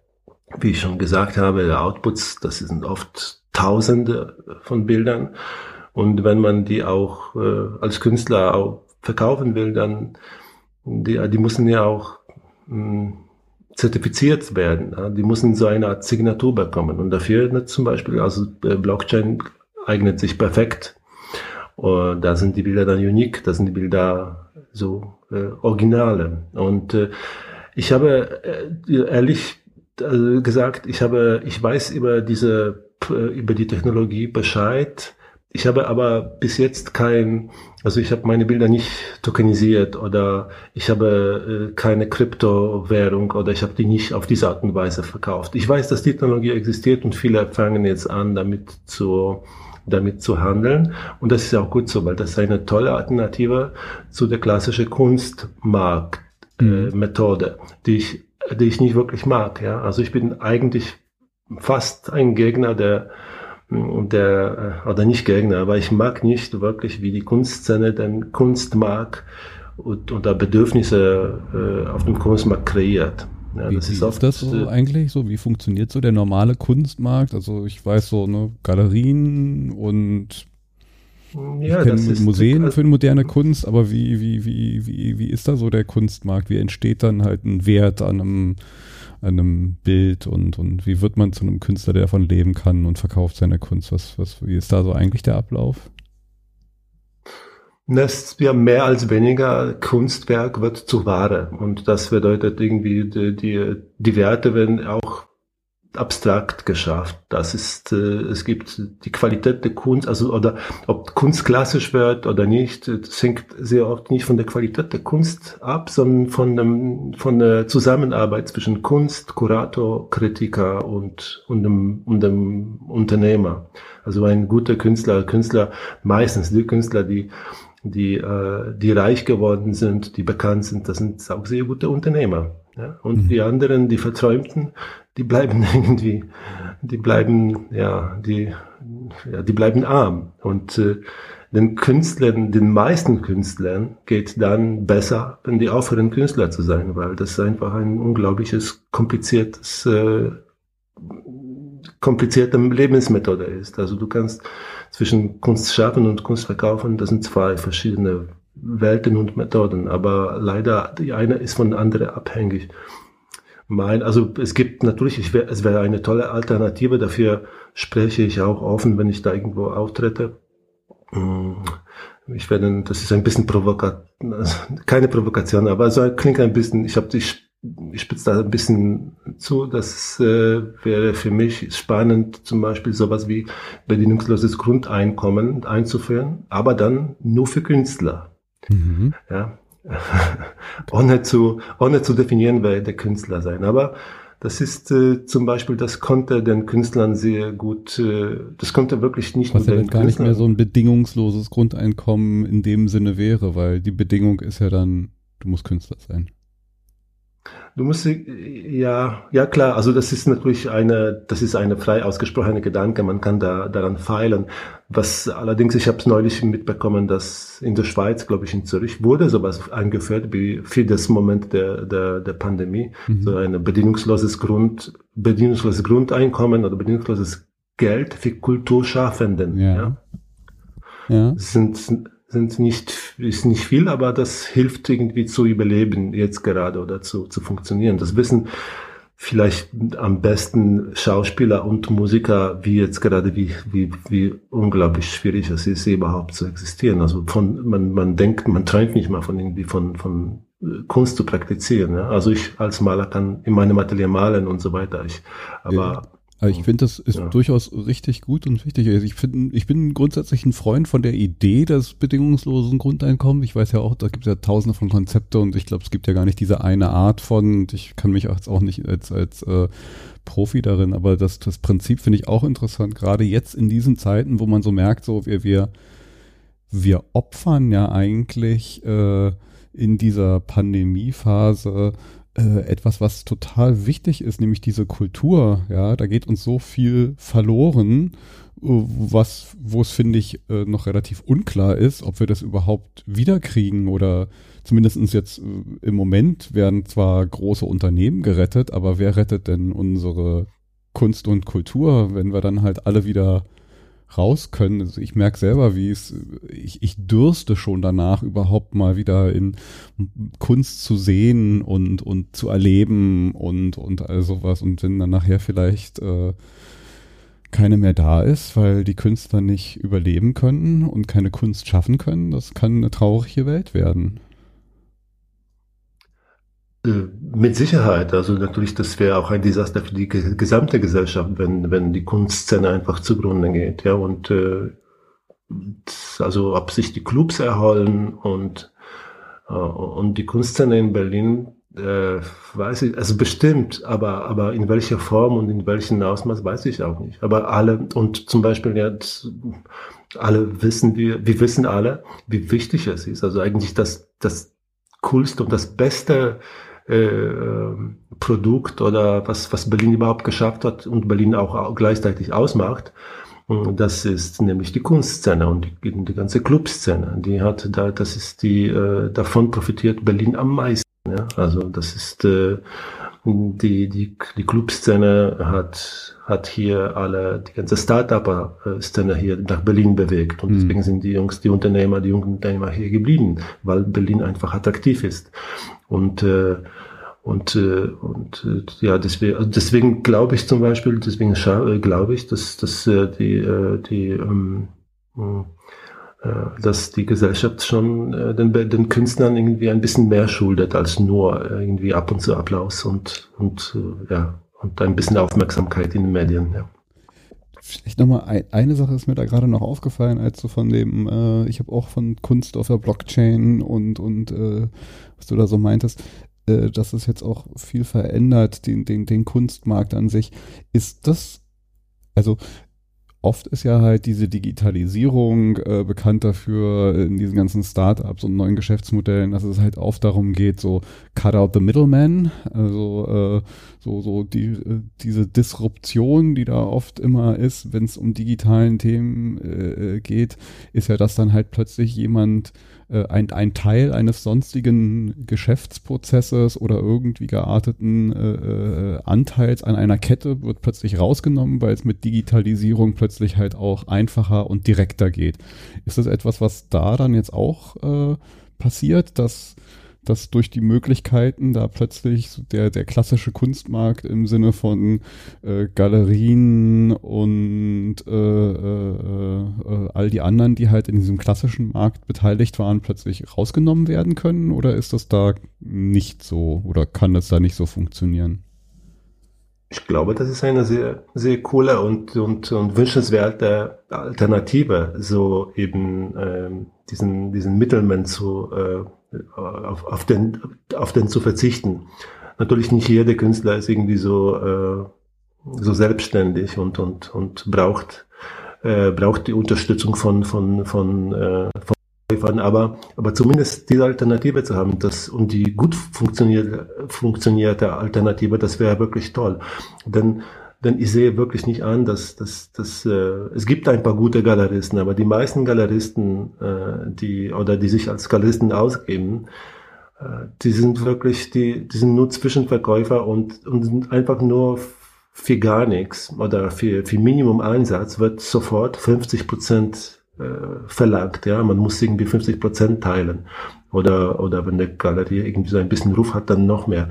Und da, ey, das nervt mich total. dass da, damit das ist das ist eine falsche Entwicklung. Mhm.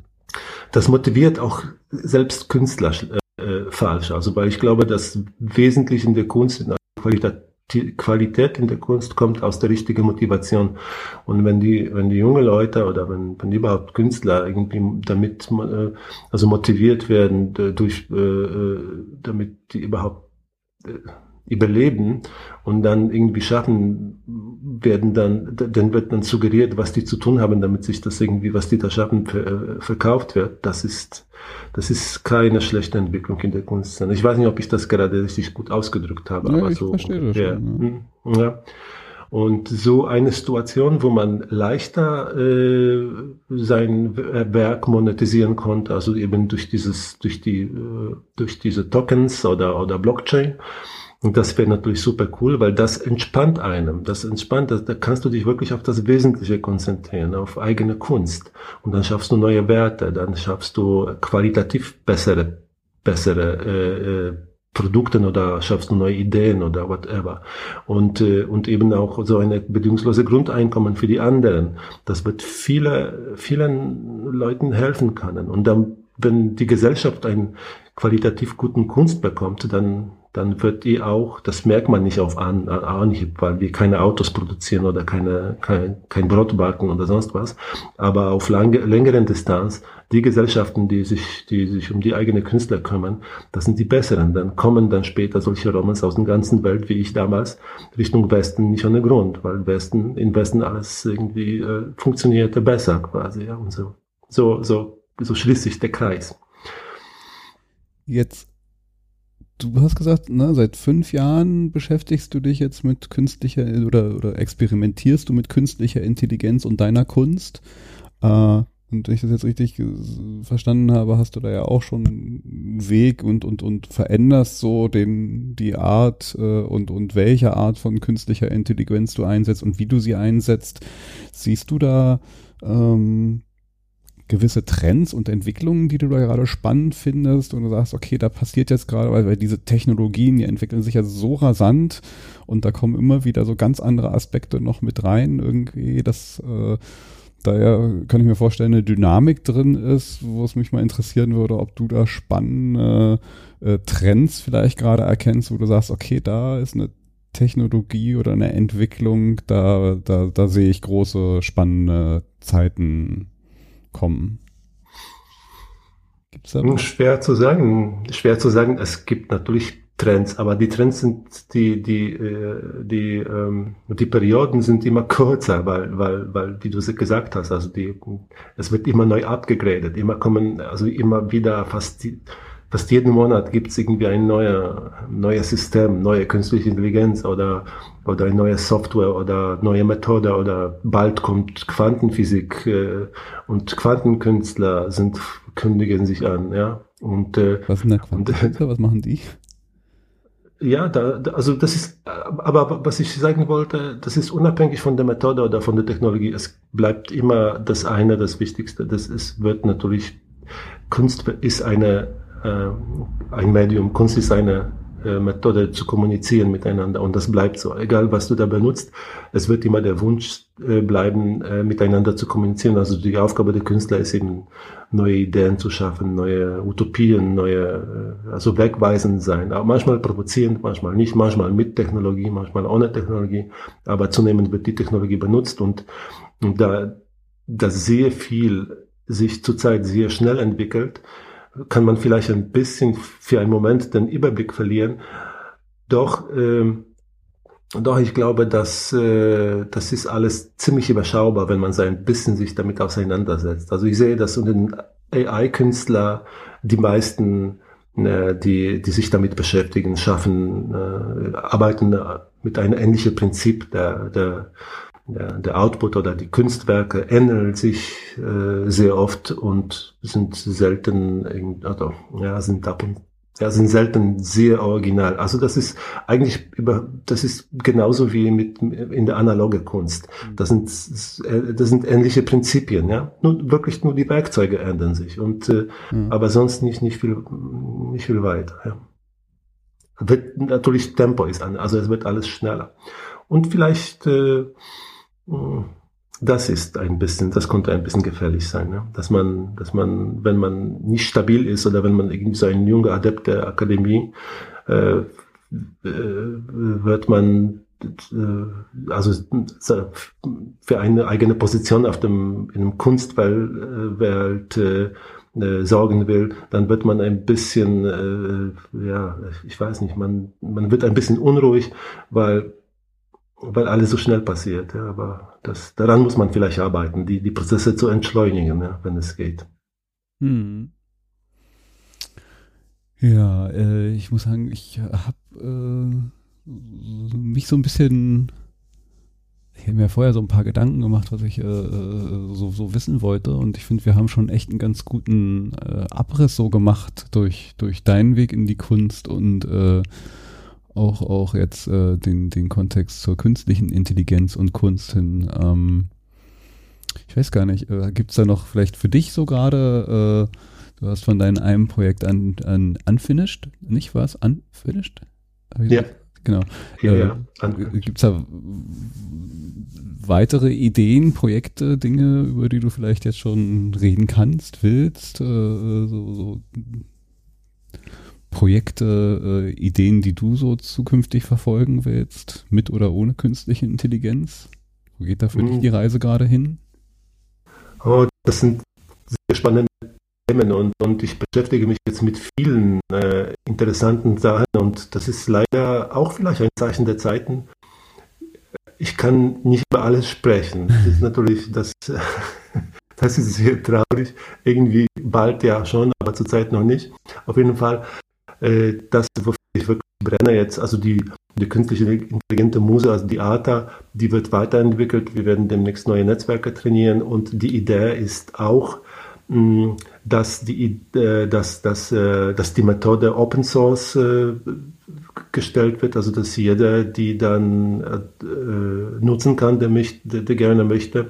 Die, die Workshop, die ich organisiere, sind ja auch ein Service, der ich als Künstler anbiete und das hilft nicht nur die, die, die Kreativität der, der eingeladene Person, der beteiligte Person zu unterstützen, sondern ja auch irgendwie günstiger an Kunstwerk zu kommen und so weiter. Ja, das sind solche Sachen, die auch, ich male die ganze Zeit und, und, und bin jetzt zunehmend jetzt wieder, werden, finden Festivale oder Auftritte statt, natürlich jetzt online, aber vieles hat sich dann verlagert, ja, in, mhm. in die digitale Welt. Richtig, find, was ich auch spannend finde. Und, ähm, es, die, ja, die Ideen kommen immer wieder. Also es gibt natürlich durch diese, durch diesen, ja, durch diesen Ansatz der Technologie kann man wirklich äh, viel breiter denken, viel intensiver sich ausleben. Und äh, was ich, ich habe, ich habe vieles vor. Ich habe auch ein bisschen als Maler sich mit Musik zu beschäftigen. Ja. Hm. Ah, das ist auch mein nächstes äh, großes Traum und da sind Ansätze, eine Idee und jetzt brauche ich nur, ich weiß nicht, ein bisschen mehr Zeit, um sich damit ernsthafter zu beschäftigen. Aber das kommt ja auch noch. Aber äh, das ist, wie gesagt, also wir, ich habe schon da, äh, vorher äh, es betont, dass das Wichtigste ist für mich nach wie vor Malen mit Pinsel und Farbe auf der Leinwand und das tue ich permanent. Und man kann es immer wieder auf meinen äh, in meinen sozialen Medien erfahren. Äh, das ist, das, auf, auf das, auf dieses Analoge will ich nie verzichten. Und das ist auch eine empfehlenswert für alle anderen Künstler, wenn die zufällig zuhören, hm, so vielleicht irgendwie diesen Spagat zu stehen. Also man kann digital werden und, und man muss aber dadurch nicht irgendwie das Analoge, auf das Analoge verzichten. Man kann die Methoden richtig miteinander mixen und das ist vielleicht irgendwie das ich genieße das auf jeden Fall. Ich kann das nur weiterempfehlen. Du hast gerade gesagt, deine sozialen Medien. Wir werden auf jeden Fall, äh, oder ich werde auf jeden Fall mal so die Links zu all deinen Kanälen hier später mal in die Show Notes schmeißen, weil das ist natürlich, äh, wir, wir reden, wir sind jetzt ja nur äh, über die Tonspur und reden über Kunst, die man ja natürlich sehen sollte, auch um es um, wirklich nochmal so ein bisschen zu verstehen und einzuordnen. Deswegen äh, alle Links zu dir zu deiner Kunst, äh, die du so auf deinen Kanälen hast, folgen in den Show Notes äh, zum, zum Nachschauen danke, nochmal.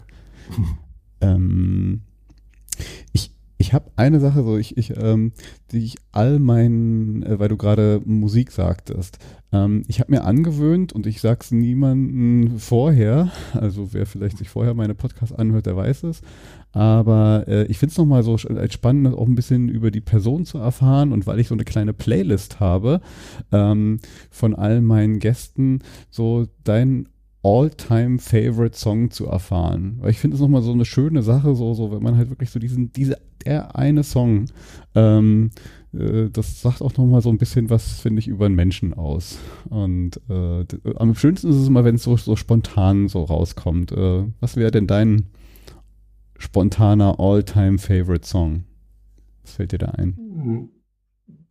Tatsächlich, ich glaube, ich habe mich an den richtigen erinnert. Und das wäre, es gab einmal ein Duett, wo äh, Johnny Cash zusammen mit U2 gesungen hat. Hm. Und das ist, äh, das heißt, glaube ich, der äh, Wanderer.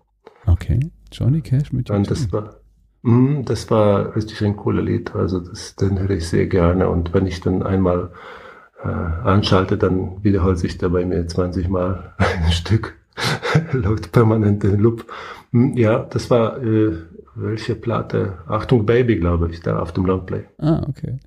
Ja, cool. Dann kommt der Song auch auf die ähm, Gäste-Playlist, die ich hier äh, äh, führe. Und ja, dann, äh, wenn da neue Projekte in der Pipeline sind, ähm, können wir ja vielleicht nochmal, äh, sobald sie draußen sind und du darüber reden kannst, äh, vielleicht nochmal eine Fortsetzung dieses Podcasts äh, mit den neuen Dingen, die du da gerade vorhast, machen. Sehr, sehr gerne, falls ich natürlich nicht jetzt gerade dazu äh, beigetragen habe, dass du deine Follower verloren hast. Ach, das glaube ich nicht, das glaube ich nicht. Äh, zumindest hast du, wenn, auf jeden Fall mit mir einen neuen Follower, äh, du zumindest einen neuen gekriegt. Hoffe ich. Ja, in dem Sinne äh, würde ich, weil äh, ich merke auch gerade so, so, so meine Energie. Wir, wir sind wirklich auch schon ja, wir sind schon fast zwei Stunden dabei und ich merke so langsam so meine Energie und vor allen Dingen mein Magen fängt an zu krummeln. Das ist ein gutes Zeichen. Ja. Genau. Ähm, vielen lieben Dank, Roman. Ich fand es total spannend, äh, so mal so den Einblick halt auch so in, äh, in wie wird man Künstler zu kriegen. Ähm, das ist äh, ja äh, spannend. Äh, Habe ich noch nie so mal mich mit äh, Künstler darüber unterhalten. Man sieht dann immer nur so die Kunst, aber der Weg hin, äh, da überhaupt seine Kunst äh, präsentieren zu können oder überhaupt Kunst, Künstler zu werden, fand ich total spannend auch. Danke dafür. Ich danke dir für die Einladung. Das hat mir wirklich, das hat mir, ja, das hat mir richtig Spaß gemacht, dich heute dich heute irgendwie mit meinen Geschichten zu belästigen. Äh, und, und ich denke auch, äh, dass vielleicht, wenn du sowas äh, sagst, dass ich irgendwie dir Kunst oder Künstlerdasein aus einer anderen Perspektive zeigen konnte, da fühle ich mich so quasi erfüllt, weil das ist auch eine sehr wichtige, meine Aufgabe, die ich mir aufgebärt habe letztens. Die, das, das Künstlerische irgendwie besser zu vermitteln, denn wir oft, wir Künstler stehen uns selber im Wege und mit unseren Konzepten und Ideen, die so kompliziert sind, äh, wie, wie sonst, was weiß ich nicht. Also wir, äh, wir schrecken die potenzialen Leute, die, die dann, die, die, äh, die den Zugang zu Kunst suchen, ja, und das ist, das ist schade. Also ich denke, deswegen vielen Dank dass für die Möglichkeit, irgendwie aus meiner Perspektive über Kunst zu berichten. Ich habe das mit großer äh, Freude gemacht. Danke. Fein, in diesem Sinne, äh, wir nehmen an einem Wochenende auf. Wünsche ich dir auf jeden Fall noch ein schönes Wochenende und euch draußen äh, beim Zuhören, was auch immer für euch jetzt ist, einen schönen Tag noch, einen schönen Abend. Äh, äh ich hoffe, ihr habt es genossen. Bis dann. Tschüss.